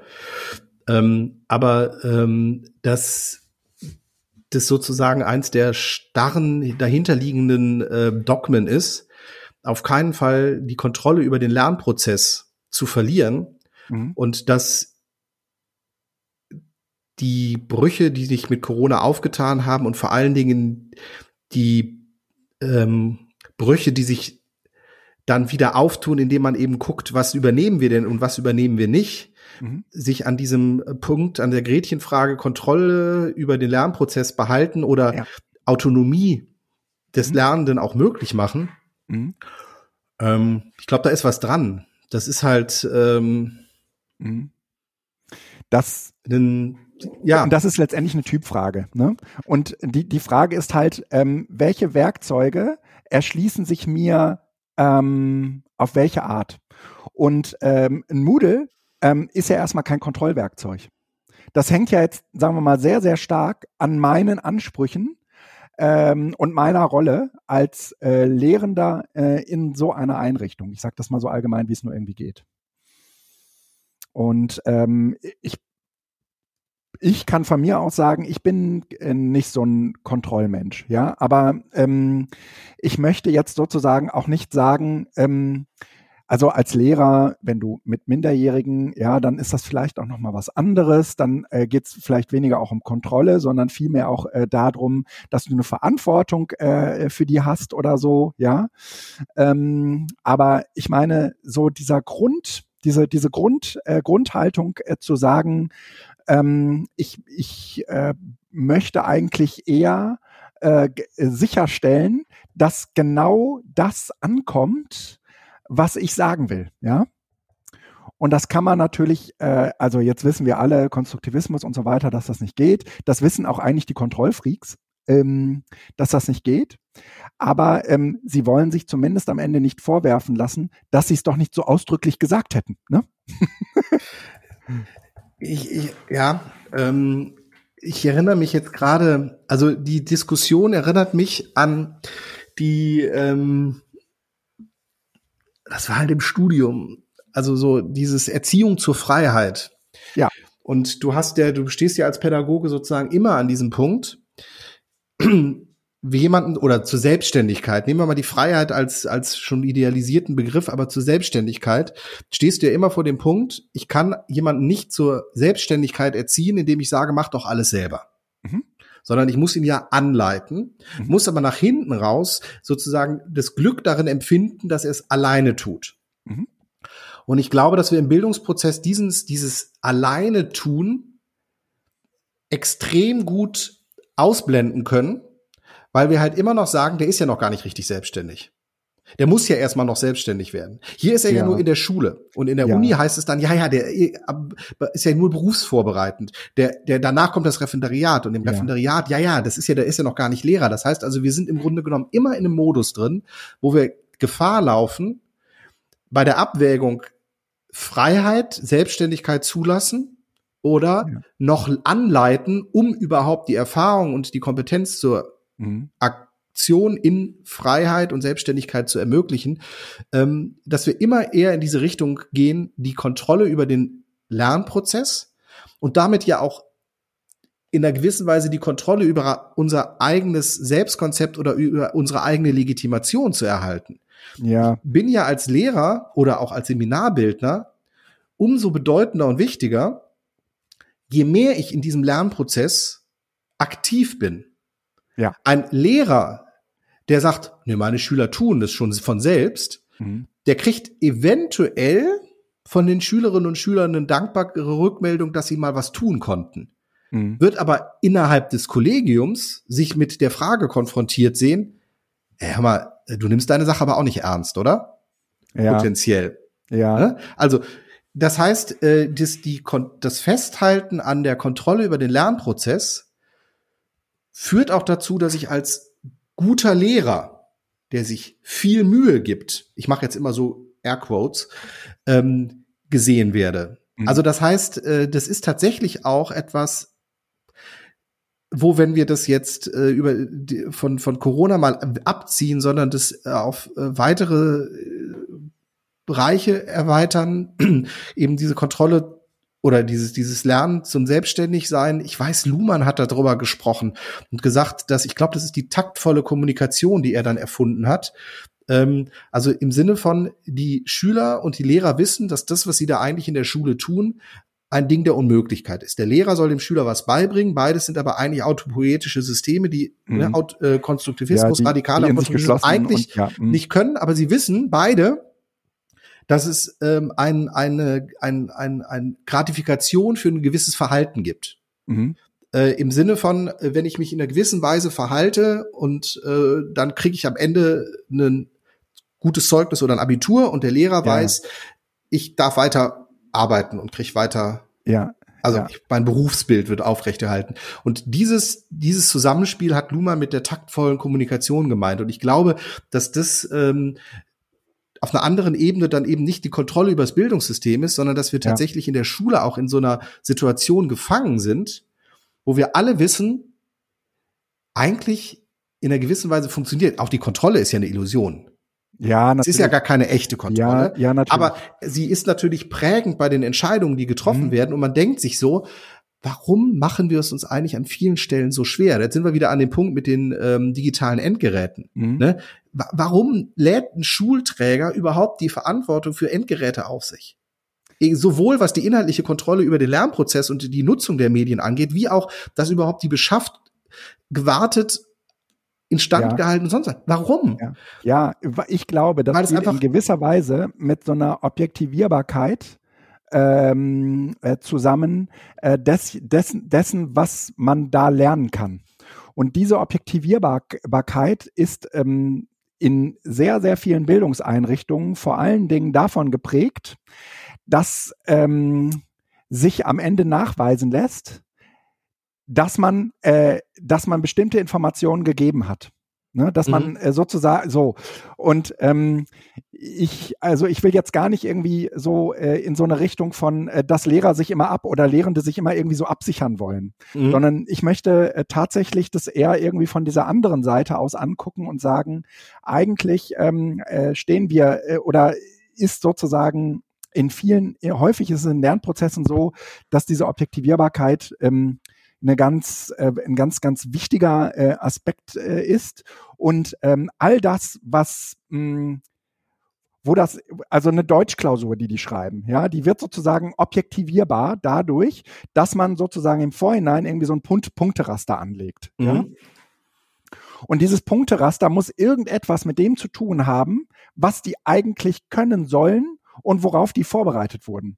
Und äh, diese Vorbereitung, das ist ja sozusagen das, was wir gerade eben unter pädagogischer Kontrolle abgetan hatten. Ähm, dass man, das greift sozusagen ineinander, äh, also, vermute ich zumindest. Ja. Hm. Kontrolle in dem Sinne auch, ähm, man bereitet vor auf etwas, ohne zu sagen, auf was man vorbereitet. Also mm. Ja, ich glaube, man bereitet ja, halt schon ja auf, äh, auf, auf etwas vor. Ähm, also doch, dass ich glaube, das ist schon klar. Also ich glaube, es ist zu jedem Zeitpunkt klar, sonst bräuchte man diesen Kontrollaspekt auch gar nicht da drin. Also es ist zu jedem Zeitpunkt klar, was soll eigentlich hin rauskommen? Was nein, soll der Schüler das ist können? Ja und nein. Dann würde man konsequenterweise sagen, das ist die Klausur, die müsst ihr in drei Wochen beantworten und ich bringe euch bei, wie ihr diese Fragen in drei Wochen gut beantwortet. Das passiert eben nicht. Kontrolle ist also immer nur in einer gewissen Weise eine Kontrolle in der, in dem Bereich dessen, was der Lehrer definiert. Für die Schüler gibt es kaum Kontrollmöglichkeiten über den Lernprozess im Sinne von, lieber Lehrer, lass mich doch selber tun. Nein, weil der Lehrer lässt durch, durch, natürlich. durch Lehrstellen eben ja, genau schafft er seinen Kontrollbereich. Also ähm, ja. ich hab äh, hinterher im Abitur kannst du das machen, weil das ist sozusagen auch eine Abituraufgabe, die ja nicht ja. von mir gestellt wird im Zentralabitur. Ja. Was ich gemacht habe im letzten halben Jahr, dreiviertel Jahr der, des, des Abiturs, ich habe jede Woche mhm. eine Abituraufgabe der vergangenen Jahre mhm. besprochen und gesagt, wie lösen wir die optimal? Im Sinne von, ja. das ist das Pool. Wenn ihr die alle beantworten könnt, ist die Wahrscheinlichkeit, dass ihr die letzte auch beantworten könnt, man Relativ merkt schon, die ja, gleichen sich alle. Ja. So, Das kann man spielen. Das kann ich aber nicht spielen im Alltag, wenn ich derjenige bin, der sowohl die Hürde aufbaut ja. und weiß, welche das ist und eben nicht sagen kann, also ich, ich schaffe eine Unglaubwürdigkeit. Das heißt, es geht nur mit dem Zentralabitur Genau. Ja, aber du weißt, und das geht nicht nur, das geht auch mit zentralen Abschlussprüfungen, wie äh, die große Tochter, die gerade hinter sich hat. Und das geht natürlich auch, äh, gerade äh, finden die ganzen Lernstandserhebungen statt. Und die Kinder werden das das, also ich finde, da, daran kann man das auch mit dieser Objektivierbarkeit und der pädagogischen Kontrolle nochmal ganz schön erklären. Ähm, diese Lernstandserhebungen, die finden äh, statt auf der Basis von vergangenen Lernstandserhebungen. Ähm, die Lernstandserhebungen von diesem Jahr, so hat man, so haben zumindest meine Kinder, so hat zumindest mein, äh, mein, äh, mein kleiner Sohn, äh, kleiner in Anführungsstrichen Sohn festgestellt, sind die gleichen wie im letzten Jahr. Sind haargenau die gleichen Fragen. Im letzten Jahr hat die aber nicht stattgefunden. Aber die sind trotzdem veröffentlicht worden. Und die sind sozusagen auf exakt in diesem Fall die gleichen Fragen vorbereitet worden. Und die haben sozusagen in dem Fall die Lernstandserhebungen der letzten Jahre sich angeguckt und geübt. Mhm. Das Interessante an den Lernstandserhebungen ist, die spielen für die Noten keine Rolle. Erstens. Und zweitens, die Kinder erfahren auch nie, wie gut sie waren. Die laufen, glaube ich, die, aber die dürfen nur positiv oder sowas bewertet oder werden. Irgendwie sowas. Ja, irgendwie so. ja, ja, ja. ja, ja. ja, Also unrelevant sind sie nicht. Sie dürfen. Aber dürfen diese Lernstandserhebungen haben eigentlich eine andere Funktion. Die sind weniger dazu da, das Wissen des Einzelnen zu prüfen, als vielmehr sicherzustellen, dass die Lehrer auf dem richtigen Weg sind. Und natürlich wird man niemals äh, irgendwie sagen, oh, da gibt's aber einen Lehrer, der hat das offensichtlich nicht gebacken gekriegt. Das ist sozusagen nicht der Schluss, den man ziehen will, hm. sondern man will am Ende, sagen wir mal, so Durchschnitte bilden können. Und sagen können, äh, okay, okay, ähm, wie, wie, ist es ein, wie ist es eigentlich um unsere Kinder bestellt? Ja? Können die ein bestimmtes Niveau äh, an, an Wissen, haben die das oder nicht? Ne? es geht nicht um den Einzelnen bei den, bei den Lernstandskontrollen. Äh, äh ja, es gibt schon eine individuelle Rückmeldung. Meine ja, ich, aber auch also kompetenzorientiert, ah. so ein bisschen das und das ist da und das ist so, aber nicht als Note, das ist schon richtig. Das ist aber durchaus in Ordnung. Ja. Und am Ende, aber auch das, am Ende dokumentiert es, dass alles okay ist. Oder, Oder eben, dass es eben nicht okay ist, aber genau das ist wieder okay, ja, weil man eben sagt, ja. seht ihr, wir wussten doch, dass das nicht okay ist und dass wir hier noch mehr arbeiten müssen. Aber auch ja, das gehört halt in der achten Klasse äh, oder neunten Klasse total zum Modus, dass man eben sagt, seht ihr, das konntet ihr noch nicht. Klar, aber das ist das Ergebnis, was man auch wollte. Na, meines Wissens werden bei diesen Lernstandserhebungen auch Schulen miteinander verglichen. Ähm, ja, landesweit im Sinne von, genau. wie weit äh, funktioniert das, aber das hat, glaube ich, keine Auswirkungen. Glaube ich auch nicht. Nein. Aber, nein. Aber das ist sozusagen. Doch, ganz am Anfang ging es mal darum, dass man darüber Stellen, Förderstellen ähm, äh, auch. Aber das ist jetzt, da bin ich jetzt ja, ja, ja, ja. Aber ähm, Kontrolle brauchst du ja im Prinzip nur, äh, wenn es auf der anderen Seite eigentlich äh, jemanden gibt, der das sozusagen irgendwann mal vergleicht. Ähm, um dann auch sagen zu können, äh, wir, äh, bei uns, wir haben alles gemacht, ne? Äh, wir können das auch zeigen hier. Ne? Mhm. Und äh, die Schüler mussten das und das machen. Hier, das können wir dir auch zeigen. Ne? Ähm, Quantifizierbarkeit. Das muss halt alles berechnet, bemessen oder sonst was sein und dann bist du aus der Verantwortung genau. raus. Genau. Und danach richtet sich äh, gerade vieles aus und ähm, äh, interessant, jetzt könnte man natürlich umgekehrt interessant, äh, interessanterweise folgern. Die, die Distanzzeit ist den Schulen deswegen auch pädagogisch so schwer gefallen, weil es ihnen offensichtlich nicht gelungen ist, die Kontrolle aufrechtzuerhalten. Und dann könnte man sich natürlich umgekehrt fragen, ist das nicht ein Hinweis darauf, dass äh, das Digitale äh, eventuell sich gar nicht so dafür eignet, diese Kontrolle im Pädagogischen zumindest aufrechtzuerhalten? Ne? Und ähm, weshalb wir viel mehr Digitales brauchen, ja, ja, mh, hm, und, weil es halt ja, schwieriger ja, wird. Ja, ja, ja, aber äh, wir wissen alle, dass die Lehrer vor allen Dingen nicht darum wissen, was alles geht. Ne? Äh, kleiner Seitenschwenk, ich würde das auch gar nicht weiter vertiefen wollen. Ähm, äh, Wolfi Christel, ein ähm, Bekannter aus äh, Österreich, aus Wien, hat äh, zusammen mit ein paar anderen eine relativ interessante Studie äh, her, äh, veröffentlicht zu Überwachung am Arbeitsplatz. Mhm. Und was am Arbeitsplatz gut funktioniert, das funktioniert auch in Schulen und in pädagogischen Prozessen gut. Und äh, er kommt unter anderem zu dem Schluss, dass ähm, äh, ne, der die Einführung von Software ist ja meistens irgendwie darauf äh, ausgerichtet.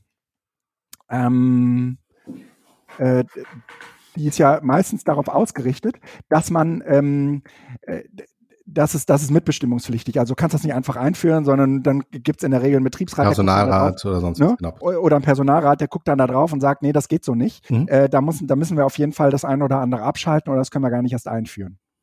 Und das gibt's ja auch schon seit Ewigkeiten und das funktioniert aus meiner Sicht auch ganz gut. Interessant ist aber, dass es offensichtlich trotzdem Software gibt, die ist eingeführt worden und die ist auch gar nicht dafür da, um irgendwas zu, zu überwachen, aber sie natscht die Leute.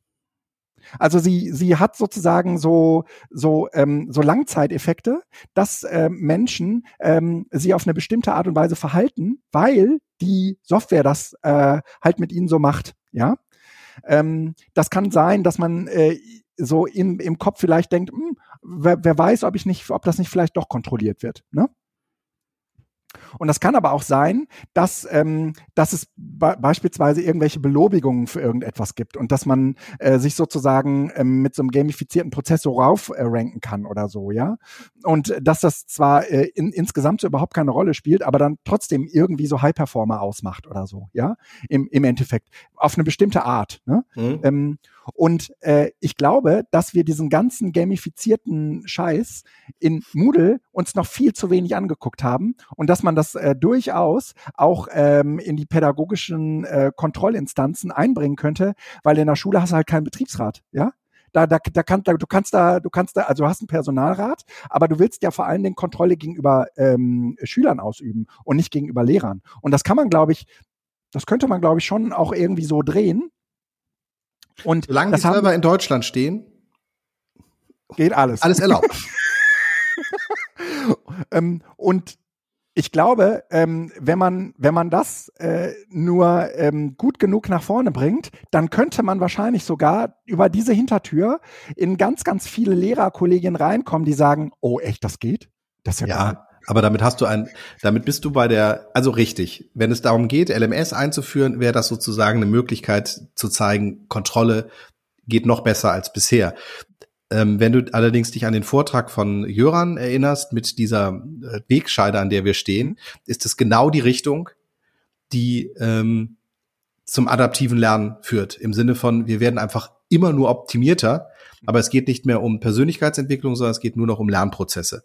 Und deshalb bin ich da sozusagen, du, du, du schaffst über die Hintertür, hast du es genannt, äh, nämlich nicht nur eine technische Einführung eines Tools, was du dann auch anders nutzen kannst, sondern du ähm, fütterst ja ähm, das Verlangen, ähm, was also wir haben ja alle das Verlangen nach Kontrolle um uns, in uns. Ne? Das ist ja auch jetzt im Moment in anderen Kontexten der Gesellschaft so, dass einfach der, der beginnende Kontrollverlust grundsätzlich ein Gefühl der, der, des, des Unangenehmen irgendwie mit hat. Und der Lehrer, glaube ich, ist da im Besonderen betroffen. Und von daher fütterst du mit solchen Möglichkeiten halt auch ein Bedürfnis, was du, glaube ich, nicht mehr dann zurückfahren kannst und sagst, das Tool haben wir eingeführt, aber das andere machen wir nicht. Ich glaube, das, das sollte man lieber peu à peu machen und äh, die, die grundsätzliche Ausrichtung im Sinne von, wir müssen die, den, den, den Lernprozess viel mehr individualisieren. Also das hatten wir alles mit Project-Based Learning und mhm. sinnhaften Lernen und sonst was. Ähm, Ja, lieber das hochhalten und sagen, dann mache ich das meinetwegen analog. Das ist wichtiger, weil es schafft tatsächlich auch Kompetenzen, die im Digitalen mhm. dann machtbar sind. Während ich das digitale Tool eingeführt habe mit, mit dieser Kontrollmöglichkeit, ich nicht kompetenter bin im Digitalen, sondern nur das Digitale als zunehmende Kontrolle nutze. Und mhm. dann lieber analog und kompetent als digital und effektiv. Ja. So, als. Äh, also, äh, ich, ich glaube, dass äh, wir, wir machen da jetzt mal einen Strich drunter, okay? Mhm. Mhm. War das nicht schon ein Parcours über die verschiedensten Dinge oder war ja, ja, ja, ja, ja, ja, Ich, ich würde jetzt als nächstes einmal iOS 15 aufmachen. Ach, das ist raus? Das ist raus. Äh, ich habe es auch direkt am Montag installiert und ähm, äh, es gibt zwei Funktionen, ähm, die mich, die mich äh, stark begeistern. Okay, jetzt bin ich gespannt, was es bei dir ist. Das, äh, die, die erste Funktion ist ähm, diese OCR-Erkennung. Mhm. Ähm, also du machst halt ein Foto. Live-Text heißt es. Ja, also du machst ein Foto und äh, du kannst Du, du, machst dann deine Foto, äh, dein, dein, dein, deine Me Fotomediathek auf und du, da ist auch dieses Bild ganz normal drin und es sieht auch aus wie ein Foto. Aber du kannst irgendwie mit dem Zeigefinger da reingehen und Text markieren. Und äh, das äh, begeistert mich in mehrfacher Hinsicht, ähm, weil du kannst dir jetzt auch solche Dinge vorlesen lassen. Also du kannst dir ein Foto vorlesen lassen. Wie, sag mal, wie geil ist das? Ja, tatsächlich habe ich, wenn ich habe dann nämlich auch direkt geguckt und ich gucke auch jetzt gerade noch mal. Ich habe in meinem Foto ähm, Bibliothek halt kaum Texte. Es sind halt fast nur Bilder. Aber ja. hier, eins habe ich tatsächlich, das, da steht, ein Kind hat Läuse. Das war offensichtlich ein Foto im Kindergarten oder sowas ja. mal. Ist schon ein bisschen her. Äh, und klar, kann ich direkt machen und kann ich das auch ja. vorlesen lassen? Nee, übersetzen kann ich's. Was ist wenn ich. Macht er das ins Foto übersetzt? Ja, genau. Ah, nee, nee, nee, das macht er als, als Fenster, dann äh, schiebt er das von oben nach unten hoch. Das ist die zweite sehr, sehr geile Funktion, diese Übersetzungsfunktion ähm, die jetzt überall funktioniert. Das Problem ist, ich, ich habe gedacht, okay, äh, wieder zwei Apps, die du nicht mehr nicht mehr brauchst. Ne? Ich hatte extra so eine OCR-App und ich hatte auch extra so eine äh, DeepL, hatten wir glaube ich mal darüber geredet als Übersetzungs-App äh, fürs äh, Smartphone. Und ähm, DeepL brauche ich aber trotzdem noch, weil ähm, ähm, diese Übersetzungsfunktion funktioniert nicht in jede Sprache. Also genau, ja, ja, das ist äh, nur so, so ein paar Hauptsprachen. Ja, ja, genau. Ja, ja, mhm. ich, ich habe es mal mit Niederländisch versucht und Niederländisch geht nicht. Okay. Ähm, äh, ich, ich muss außerhalb dieses Podcasts nochmal erklären, warum ich Niederländisch können muss. Okay. Äh, lass uns jetzt hier Schluss machen. Gib es war schön mit dir. äh, nee, ja, nee. Ja. Und äh, auf, auf jeden Fall ähm, ist diese, sind diese beiden Funktionen, also diese OCR-Erkennung und diese, diese äh, andere Funktion, diese Übersetzungsfunktion, für mich super hilfreich. Ja. Mhm. Also plötzlich, also ich bin halt nicht besonders gut in Englisch und ähm, äh, plötzlich, ich habe natürlich jede Menge englische Feeds und wenn ich in meinem Reader äh, solche Texte markiere, bekomme ich so sofort ähm, die, äh, die Übersetzung dazu. Das finde ich einfach geil. Das finde ich echt einfach geil. Lässt sich mal eben schnell machen. Das ist, äh, ja. ja, ja, ja. Geil. Ja. Und was war die zweite Sache? Ja, Übersetzung äh, Ach so, über und, und, Foto. und, und äh, Foto. Foto, ne? okay. Mhm. Ähm, was hat mir gefallen? Ähm,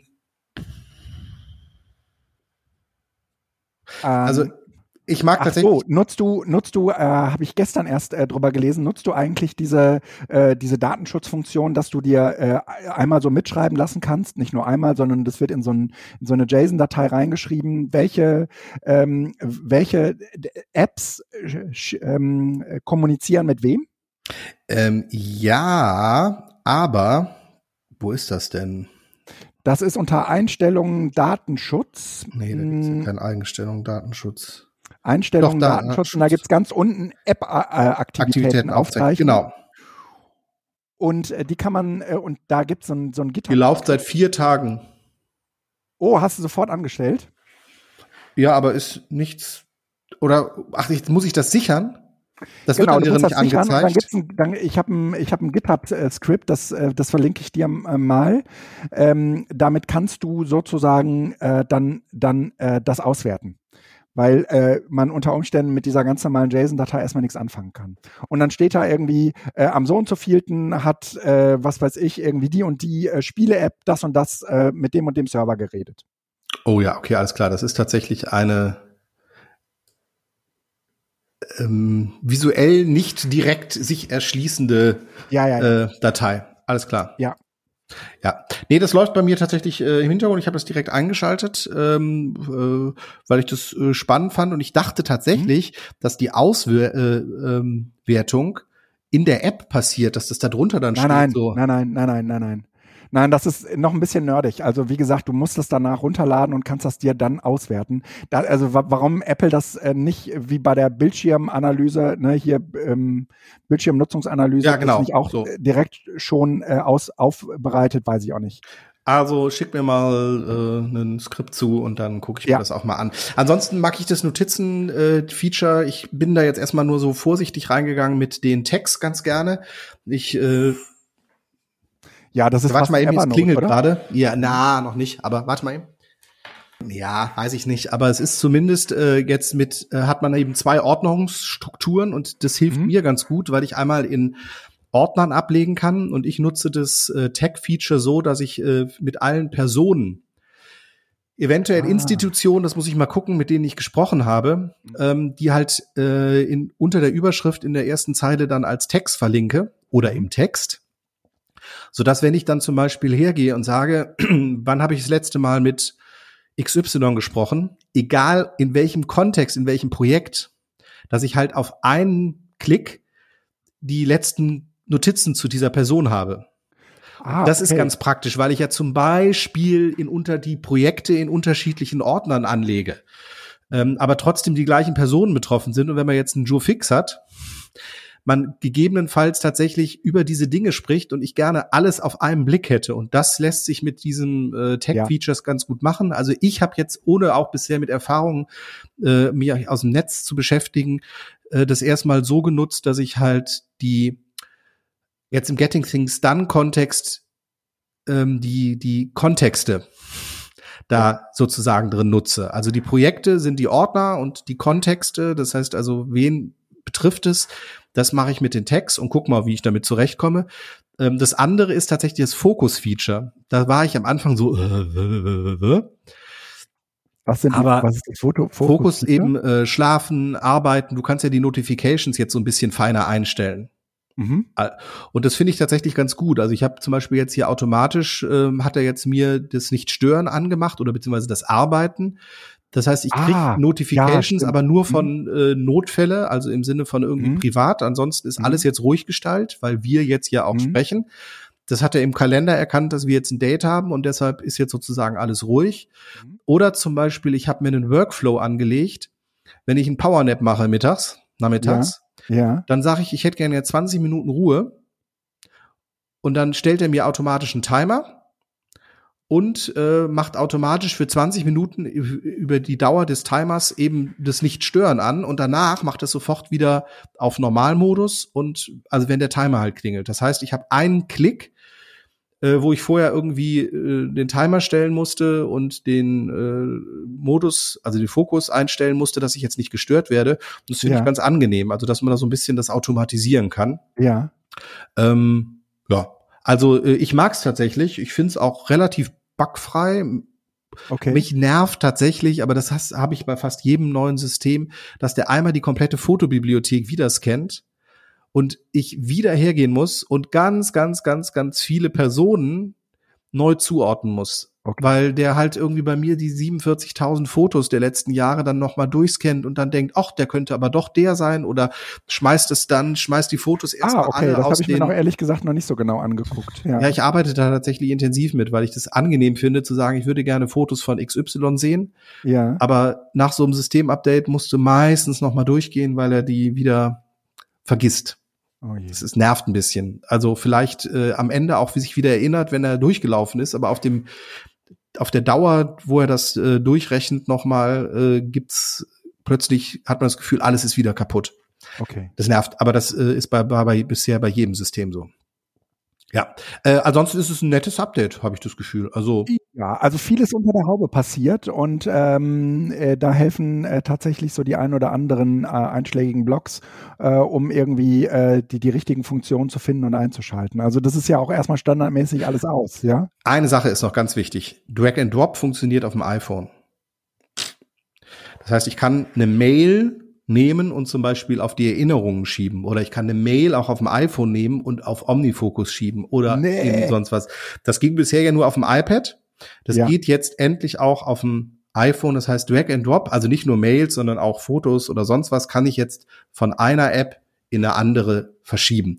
Ähm, okay. Damit erspare ich mir zumindest manchmal das Mitnehmen eines iPads, weil ich dann halt solche Sachen halt auch tatsächlich hiermit machen kann. Das war oft ein Grund, dass ich gedacht habe, falls jetzt doch noch irgendwas zu tun ist, Drag and Drop ist für mich vor allen Dingen irgendwie zum Planen da. Also To-Dos machen, Verlinkungen machen oder sonst was. Das geht halt jetzt auch auf dem iPhone.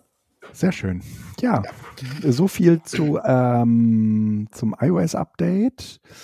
Ähm, was wollen wir noch? Äh, ach, iPad-Verwaltung. Ich, ich, ich mache, ich muss es einmal, muss einmal kurz äh, branden.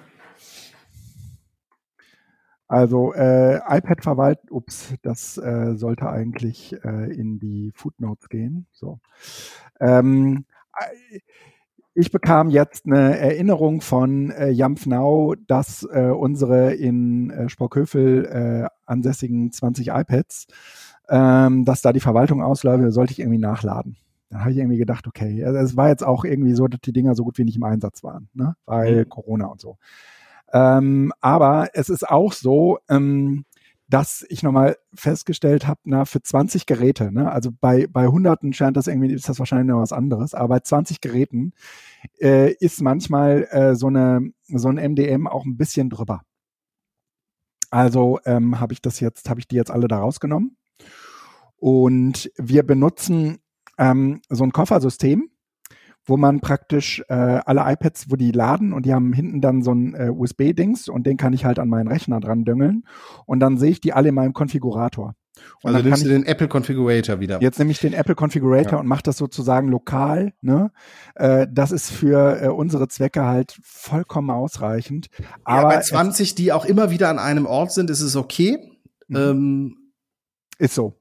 Die sind, ne, also die, die sind in diesem Koffer, die sind an einem bestimmten Ort und wenn die jemand braucht, dann nimmt er sich die vielleicht auch mal mit ins Hotel oder so ähm, oder zu irgendeiner Bildungsstätte. Aber die bleiben auch als Paket 20 und iPads die kommen zusammen. dann aber auch wieder zurück. Ja. ja. die sind auch nicht personalisiert und gehen auch an niemanden und so, ne, dann ja. ist das nochmal was anderes. Und insofern bin ich jetzt mit meiner Konfiguratorlösung ziemlich ähm, zufrieden. Allerdings war das echt ein Rumgenerve, bis die genau das taten, was ich von denen wollte weil das irgendwie mit den Entwürfen, so heißt das, ja. äh, wenn du praktisch diese Profile, ähm, also Profil ist dann nochmal was anderes, das sind sozusagen dann bestimmte, be bestimmte Erlaubnisse, also die laufen nach wie vor äh, über Apple Business, also die haben sozusagen so einen VPP-Account ähm, und die werden, da werden sozusagen über den Konfigurator auch, ähm, äh, wie heißt das? Ähm, äh, Visioniert? Also äh, ja, betreut. Betreut, ja. Betreut. Ähm, äh, aber ähm, ich habe jetzt die Möglichkeit, direkt auf den Geräten vereinzelt auch Apps zu installieren. Das ist die eine Nummer und die andere Nummer ist halt, ähm, ich kann äh, halt trotzdem auch äh, die Geräte wieder zurücksetzen und da relativ schnell äh, n, n, ja, also äh, die, die, die, die Voreinstellungen vorzunehmen, dass das eben der richtige Hintergrund ist und dass da die richtigen Apps drauf sind und so weiter. Tipp, ähm, Fünferblocks.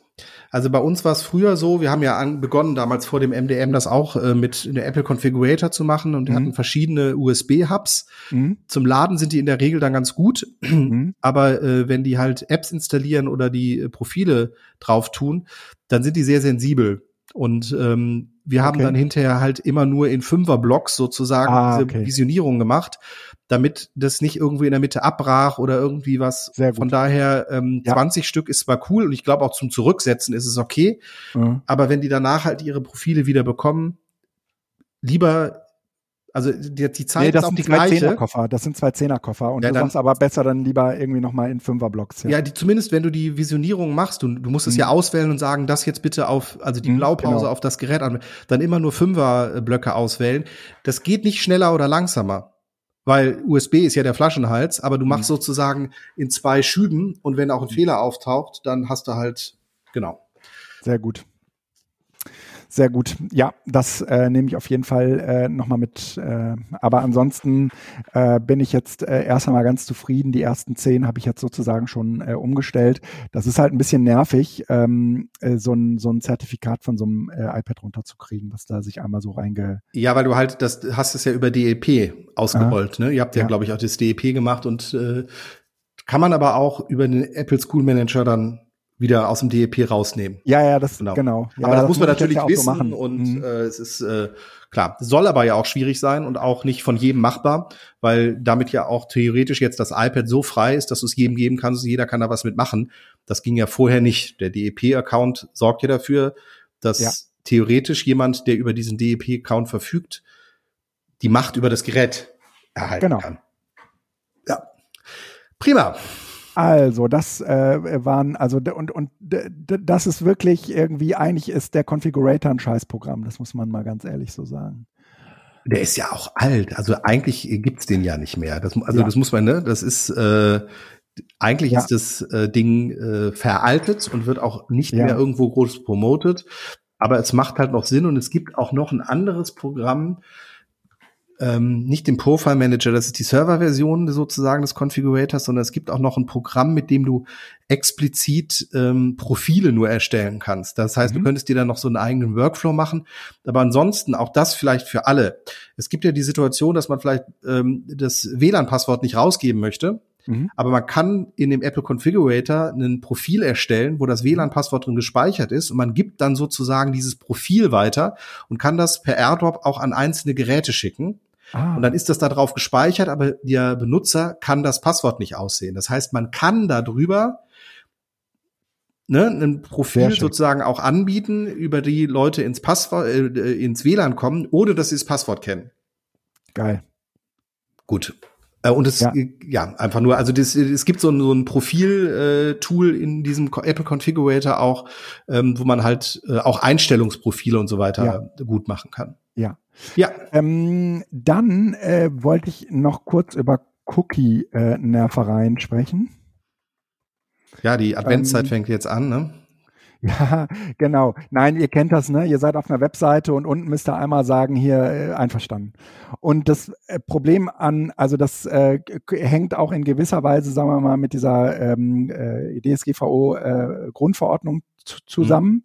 und ähm, hat aber aus meiner Sicht irgendwie dazu geführt, dadurch, dass es auf allen Webseiten so ist, äh, dass, dass man äh, nat natürlich überhaupt nicht mehr bewusst damit umgeht, sondern das halt einfach immer wegklickt. Ja.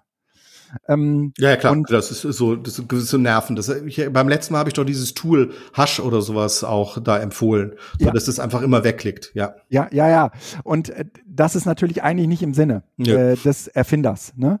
Und aus diesem Grund ähm, habe ich jetzt auch in Vorbereitung auf ein Seminar mir mal sehr bewusst äh, so ein, so ein Cookie-Dingsbums äh, von innen angeguckt. Und äh, da empfehle ich einfach mal äh, einen Blick äh, auf die Süddeutsche, süddeutsche.de und dort ähm, klickt ihr, also klickt ihr das nicht sofort weg, sondern ihr klickt auf Einstellungen und guckt euch mal bitte äh, diese wirklich äußerst ausgefeilte äh, Cookie-Auswahl ähm, äh, an. Du kannst aus insgesamt 480 Cookies auswählen. 480. und die sind alle wahnsinnig gut erklärt. Ja, also du bekommst sozusagen eine, Ach, eine ein geht ja immer noch weiter. Du kannst ja alle weiter. Du musst auf die kleinen grauen Pfeile ja, ja. nochmal drücken. also, da hat sich, da hat sich auf Anhieb eine Welt erschlossen, die ich bis dato vollkommen ausgeblendet hatte, weil ich sagte, die Dinger nerven mich einfach.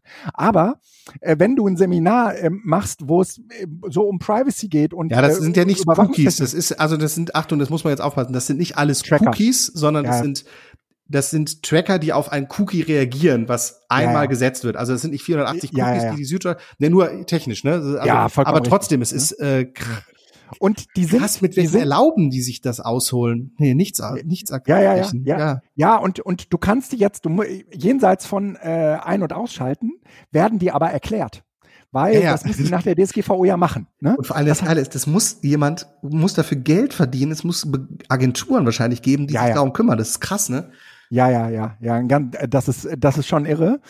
Und ähm, da, das ist auf jeden Fall eine wärmste Empfehlung. Das funktioniert natürlich bei äh, Zeitungen wesentlich besser als bei irgendwelchen Webseiten. Äh, irgendwie so eine WordPress-Webseite hat in der Regel, äh, was weiß ich, irgendwie so zehn, zehn Tracker am Start, aber äh, so eine so eine no normale Online-Zeitung hat halt äh, im Standard schon allein 200. Ne? Ähm, und äh, das ist äh, das ist nur eine kleine äh, Empfehlung, nicht nur für ähm, für euch selbst, sondern vor allen Dingen auch für den Seminarraum. Also ich meine, äh, da kann man äh, wirklich irgendwie ganz, ganz toll äh, auch äh, irgendwie ähm, so ein bisschen technologisch hinter die Fassaden blicken und äh, vers versuchen auch äh, irgendwie mit äh, den KollegInnen und, und Menschen, mit denen man Seminare macht, darüber ins Gespräch zu kommen. Ähm, was wird eigentlich alles getrackt? Ja, also das ist schon, das ist schon toll und bemerkenswert. Wer hat sich so denn da hingesetzt? Hast, hast, du, bist du hingegangen und hast die alle durchgezählt? Nee, nee. Nee, nee. Ich hatte, ich hatte vor kurzem ein, äh, sehr, ein sehr interessantes Telefonat mit Rena, Rena Tangens, äh, ehemals Föbot, jetzt äh, Digitalcourage. Nicht mhm. jetzt, also auch schon ewig Digitalcourage. Also sozusagen eine, äh, Hexe der ersten Stunde. Und äh, Rena ähm, hatte, äh, wir hatten so über alles Mögliche geplaudert und, und, und Rena äh, hat irgendwie gesagt, naja, in meiner letzten ähm, Big Brother Awards äh, Nominierung ähm, hat sie nicht die Süddeutsche nominiert, aber der Aufhänger ist sozusagen die Süddeutsche mit ihren Cookies. Und sie sagte, das guck dir mal bitte an. Und das habe ich mir angeguckt und danach habe ich mir noch ein paar andere Zeitungen angeguckt, die das ähnlich gut aufbereiten. Ne? Und jetzt kann man natürlich irgendwie über das ganze Nudging in diesem Cookie-Ding auch drin sprechen. Ne? Also äh, dieses äh, Grau äh, auf weißem Hintergrund. Ne? Ähm, und dass ich ständig sozusagen, ähm, es gibt doppelte Verneinungen und eigentlich wird, ist, ist alles dafür getan worden, sozusagen aus, aus Anwendersicht dafür zu sorgen. Bloß nicht zu verstehen. Nee, dass du möglichst viele dieser Cookies ähm, auswählst, die die Zeitung Ja, braucht. das ist dieses ähm, Auswahl speichern oder alle annehmen. Ja, ja. Und alle, so, Auswahl speichern, alle annehmen. Zack. Nein, ich bin ja in Einstellungen gegangen, so dass ich jetzt die, ich, also du musst sozusagen, ja, ja, ja genau, das ja. ist das Spiel. Mhm. Aber, aber ähm, daran sich zumindest so ein bisschen entlang zu hangeln und auch zum Beispiel kann man super daran erklären, wie Nudging funktioniert. Auch die unterschiedlichen Nudging-Technologien werden hier im Prinzip einmal durchdekliniert, ja. Mhm. Ähm, äh, und das ist, das ist ähm, äh, sehr interessant äh, weil es sich natürlich auch übertragen lässt auf viele, viele andere Dinge, die wir so aus dem Leben kennen. Ne? Aber hier sind die sozusagen in diesem, in diesem Cookie-Dingsbums, sind die halt einmal ähm, verdichtet. Mhm. ich bin halt immer noch fasziniert, es muss Leute geben, die sich tatsächlich mit nichts anderem beschäftigen, als Tag für Tag diese Dinge zu pflegen und ja. vor allen Dingen auch einen, einen, du musst ja ein Qualitätsmanagement dahinter haben. Also welche ja, Cookies sind noch aktiv, mit wem haben wir Verträge, worauf basieren genau. die und sonst was. Das muss ja, das, jetzt weiß ich auch, genau. warum die Zeitungen so teuer sind. Ja, ja. Weil die wahrscheinlich ganze Rechtsabteilungen pflegen, damit genau. der eine Redakteur ähm, in diesem Cookie-Dschungel äh, rechtssicher agieren kann. Ja, ja, du hast mindestens zwei, drei Entwickler, die nichts anderes machen, als sich um dieses Cookie da äh, zu kümmern. Ne? Und ähm, wer das sich auch ein also, ne, Leben sein. Für die Hörer. Wer sich vorstellt, das ist halt ein Cookie, wo man äh, irgendwie ein paar Häkchen setzt, der, der liegt falsch, ja?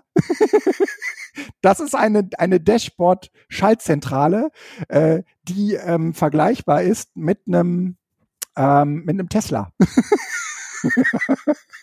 Irre. Also guckt euch wirklich Spaß, guckt euch das mal an, Süddeutsche, ähm, und dann auf äh, Einstellungen gehen und ähm, ja. überall, wo ein Plus ist, mal auf Plus klicken. Super. Irre. Ähm, Dann würde ich sagen, äh, kommen wir in die äh, Kategorie der äh, schönen Apps. Hast du den Jingle? Äh, nee, habe ich nicht. Äh, das funktioniert. Also ähm, wie das hier mit den, also wir können ja auch mit so Jingles noch arbeiten und die hier so rein implementieren, aber äh, das muss ich noch, Das muss ich noch herausfinden, wie das geht. Ja, wahrscheinlich ist es einfach dann ein Zusatz, dann läuft eine Spur sozusagen äh, noch mit. Die müsste sich man anloggen mhm. über einen extra Rechner und dann kann man das machen. Also wir sollten versuchen, gleich auch in der Post-Production, das so einfach wie möglich zu halten, weil eigentlich ist das hier ja simpel. Mhm. So. Mhm. Ja, schöne Apps. Schöne Apps. Ähm, Erzähl mir. Zwei kurze äh, Infos, die tatsächlich äh, direkt aus meinem Uniseminar gefallen sind, weil da haben wir auch die Kategorie schöne Apps oder beziehungsweise ähm, jeder durfte mal so eine App vorstellen, die er äh, im Alltag wichtig findet oder die ihm hilft. Ähm, und das war sehr spannend, weil auch für mich nochmal neue Dinge aufgepoppt sind. Und ich will gerne zwei einfach sagen. Oh ja. Ähm, Tinkercad kanntest du noch nicht? Tinkercad kannte ich nicht. Ich kannte halt ja. früher das SketchUp von, von Google und ich habe halt lange jetzt nichts mehr mit 3D gemacht. Ja. Aber wer sozusagen eine kostenlose äh, 3D-Software haben möchte, die ja. halt auch deutlich über ich ziehe Blöcke oder sowas ist, sondern wo wirklich 3D. Browserbasiert, ne? Genau, browserbasiert ähm, äh, von eben ähm, Archicad, also von den Leuten, die halt auch einfach 3D können, also Architektursoftware und was du auch machen kannst, ist, du kannst dir aus, äh, wie, wie heißt diese, diese große 3D-Objekte-Plattform? Äh, Thingiverse. Thingiverse. Du kannst dir aus Thingiverse ähm, die Objekte nach Tinkercad äh, äh, holen und die und da anpassen. Ähm, anpassen, ja. Genau, also es ist letzten Endes ein 3D-Ding, wahrscheinlich läuft es mit STL-Dateien. Äh, super, aber eben äh, ich hing bei Sketchnote, äh, SketchUp noch fest und ähm, jetzt ist Tinkercad sozusagen die kostenlose der kostenlose Einstieg in diese Droge. Das zweite ist, das ja. war sehr geil, weil ich gedacht habe, ja klar, es gibt ähm, Tools, Software, Apps, mit denen man Mannschaften organisieren kann. Und zwar von, jetzt zum Beispiel Fußball, wer äh, ist beim nächsten Spiel dabei? Ja. Wer wäscht äh, im Nachgang die T-Shirts? Wer kümmert sich um Getränke? Wer kümmert sich um sonst was? Kann man das alles über so eine App wie Beispiel Spieler Plus organisieren? Ja. Also gemeinschaftlich einmal Teilnahmen bekunden, aber ja. eben auch Aufgaben gemeinschaftlich verteilen, so dass man sagt, die übernehme ich, die habe ich erledigt. Das finde ich großartig, weil halt könnte man damit sozusagen auch Veranstaltungen organisieren? War dann direkt meine Idee so, gibt es garantiert schon. Nur ich war auch noch nicht so mhm. weit, aber so diese Überlegung, ich bin in einem äh, Vorbereitungsteam. Wir haben nicht nur gemeinschaftliche Aufgaben, sondern eben ja. es geht auch erstmal um, wer ist bei der Besprechung dabei, wer kümmert sich um was. Das kann ich mit diesen Boards, äh, Trello oder sonst was natürlich auch machen, aber das ist noch mal unverbindlicher in diesem Spieler-Mannschaftskontext ja. ist es äh, eine engere Verbindung Verbindlichkeit auch da. Ähm, Gibt es garantiert äh, gerne, äh, also gerade für Veranstaltungen, so dass man so, so die verschiedenen Bereiche da drin hat. Also nicht nur ja, ja, To-Dos, ne, genau. sondern eben auch, wer ist wann, wo, äh, wer kümmert sich um was, eventuell ja, auch ähm, kann jemand noch irgendwie und so. Also genau und ähm, gerade bei so einem bei so einem Barcamp, wo du vielleicht irgendwie auch äh, so ein loses Team hast von Leuten und irgendwie sagst, okay, das sind die Aufgaben, die müssen erledigt werden ähm, und äh, wer, wer kümmert sich, ja? Mhm. Ähm, also tatsächlich hier ähm, Barcamp jetzt nicht das gesamte, sondern die, die Tools, ne? Also die, die Vorbereitung, Tool für mhm. die Vorbereitung sozusagen. Mhm. mhm. Ähm, genau, also das waren Ach, so meine wunderbar. beiden ähm, ja. Sachen, ja, genau. Ich, ich habe äh, zwei Sachen. Und zwar habe ich, es liegt jetzt schon ein bisschen länger her, aber ich habe jetzt auch erste Erfahrungen damit. Äh, ich habe von den Kollegen zum Geburtstag ein Pixu geschenkt bekommen. Äh, musste gleich mal anklicken. Pixu ist so ein, äh, da, ich habe diese 256 mal 256. Nee, nee, ich habe 16 mal 16, also insgesamt 256 Pixel. Ähm, diese 16 mal 16 Pixel, äh, so ein Board habe ich. Und das äh, steht bei uns im Wohnzimmer und das kann halt un unterschiedliche Dinge. Es kann vor allen Dingen auch Pixelkunst. Ein Bild. Ja, es kann LEDs, Bilder. ne? Ja, ja, ja, genau. Das sind, das sind kleine Bildpunkte, die sozusagen sich zu Bildern zusammensetzen lassen. Es gibt irgendwie so eine Datenbank, wo es ganz viel gibt. Ähm, ich, ich persönlich habe sehr viel Freude daran. Jetzt ähm, habe ich das, ähm, äh, also für den Bildungsbereich kann man äh, zum Beispiel auch irgendwie so Dinge machen wie, ähm, du kannst irgendwie so Spielstände anzeigen lassen und sowas alles. Ne? Kann man das, darauf auch eine Uhr einfach anzeigen lassen, wahrscheinlich? Du kannst einfach eine Uhr anzeigen lassen, du kannst Wetter darauf anzeigen lassen, aber das ist alles in dieser äh, sehr schönen äh, Retro-Pixel-Optik. Und äh, das macht halt einfach wahnsinnig, äh, wahnsinnig viel Freude, sieht sehr, sehr schön aus. Ähm, du kannst halt jedes Pixel äh, ansteuern, du kannst halt auch Bilder damit machen. Äh, alles Mögliche, kannst da irgendwie, äh, ich nehme das jetzt nächste Woche mit zum Seminar, kannst da halt irgendwie auch äh, so unterschiedliche nette Spielereien für äh, den, den Morgen zu machen.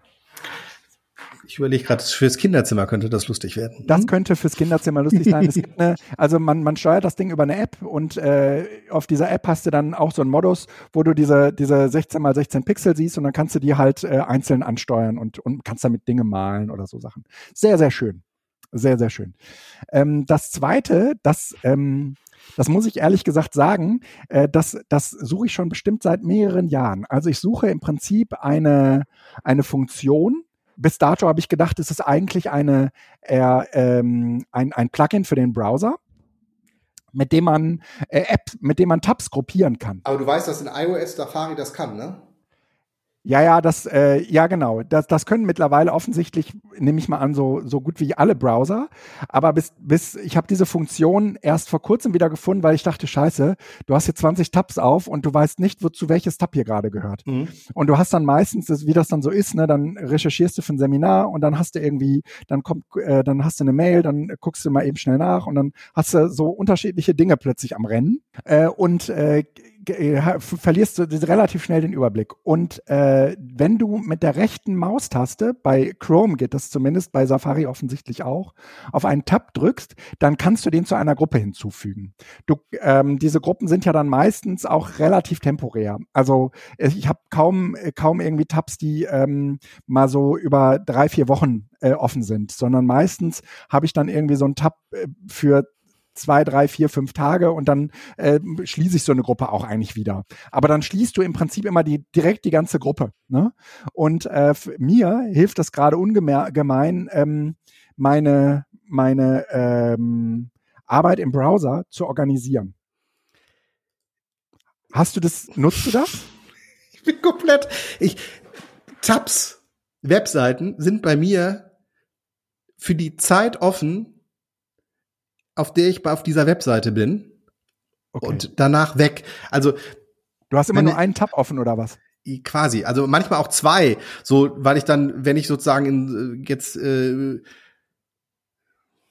aber ne, also das ist das Klassische bei meinem Handy. Ich, das sind keine Fenster offen.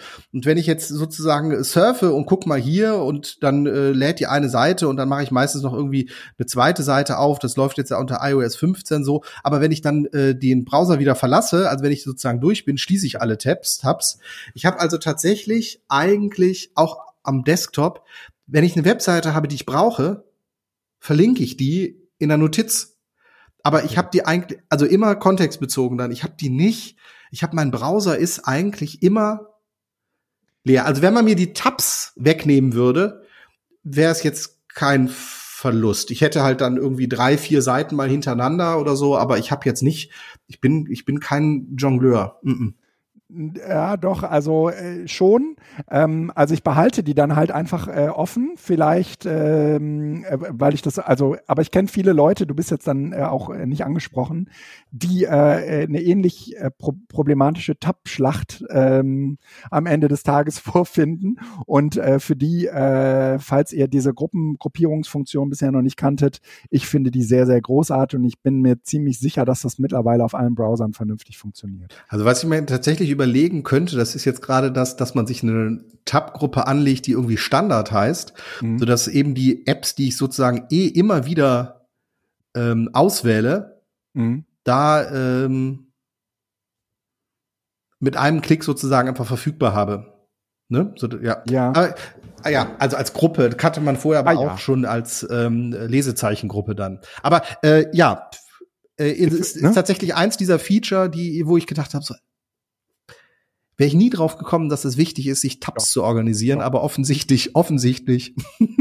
Ja, ja. Und wahrscheinlich nutzt, äh, nutzt es die halbe Welt auch schon seit äh, irgendwie gefühlt zehn Jahren, aber ich habe lange Zeit gedacht, es müsste doch ein Plugin geben, das.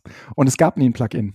Mhm. Wahrscheinlich, weil das immer schon so in den Browser integriert war und ich habe diese Funktion jetzt erst gefunden. Nicht, ja. Ähm, wir kommen äh, ans äh, Ende dieser Sendung ich äh, würde sagen, dieses kleine Experiment hier mit Zencaster hat auf jeden Fall aus meiner Sicht ganz gut funktioniert. Wir müssen jetzt mal gucken, wie das gleich in der Postproduktion weitergeht. Aber ähm, ich würde auf jeden Fall vorschlagen, dass wir das so beim nächsten Mal auch machen. Wir gucken, genau. Aber äh, was angenehm ist, war definitiv, dass wir uns gesehen haben, weil man doch so. Ja, absolut. Kurz so ein äh, oder so, also einen ja, Blick ja. Ähm, mit hatte. Und ähm, ja, lass uns mal gucken, wie es jetzt weitergeht. Ähm, oh. Feedback gerne in äh, unsere Gruppe. Ähm, auch ob ihr irgendwas feststellt, was passt oder nicht passt. Mhm. Ähm, und wir werden dann beim nächsten Mal kurz reflektieren, wie es danach war. So ist das.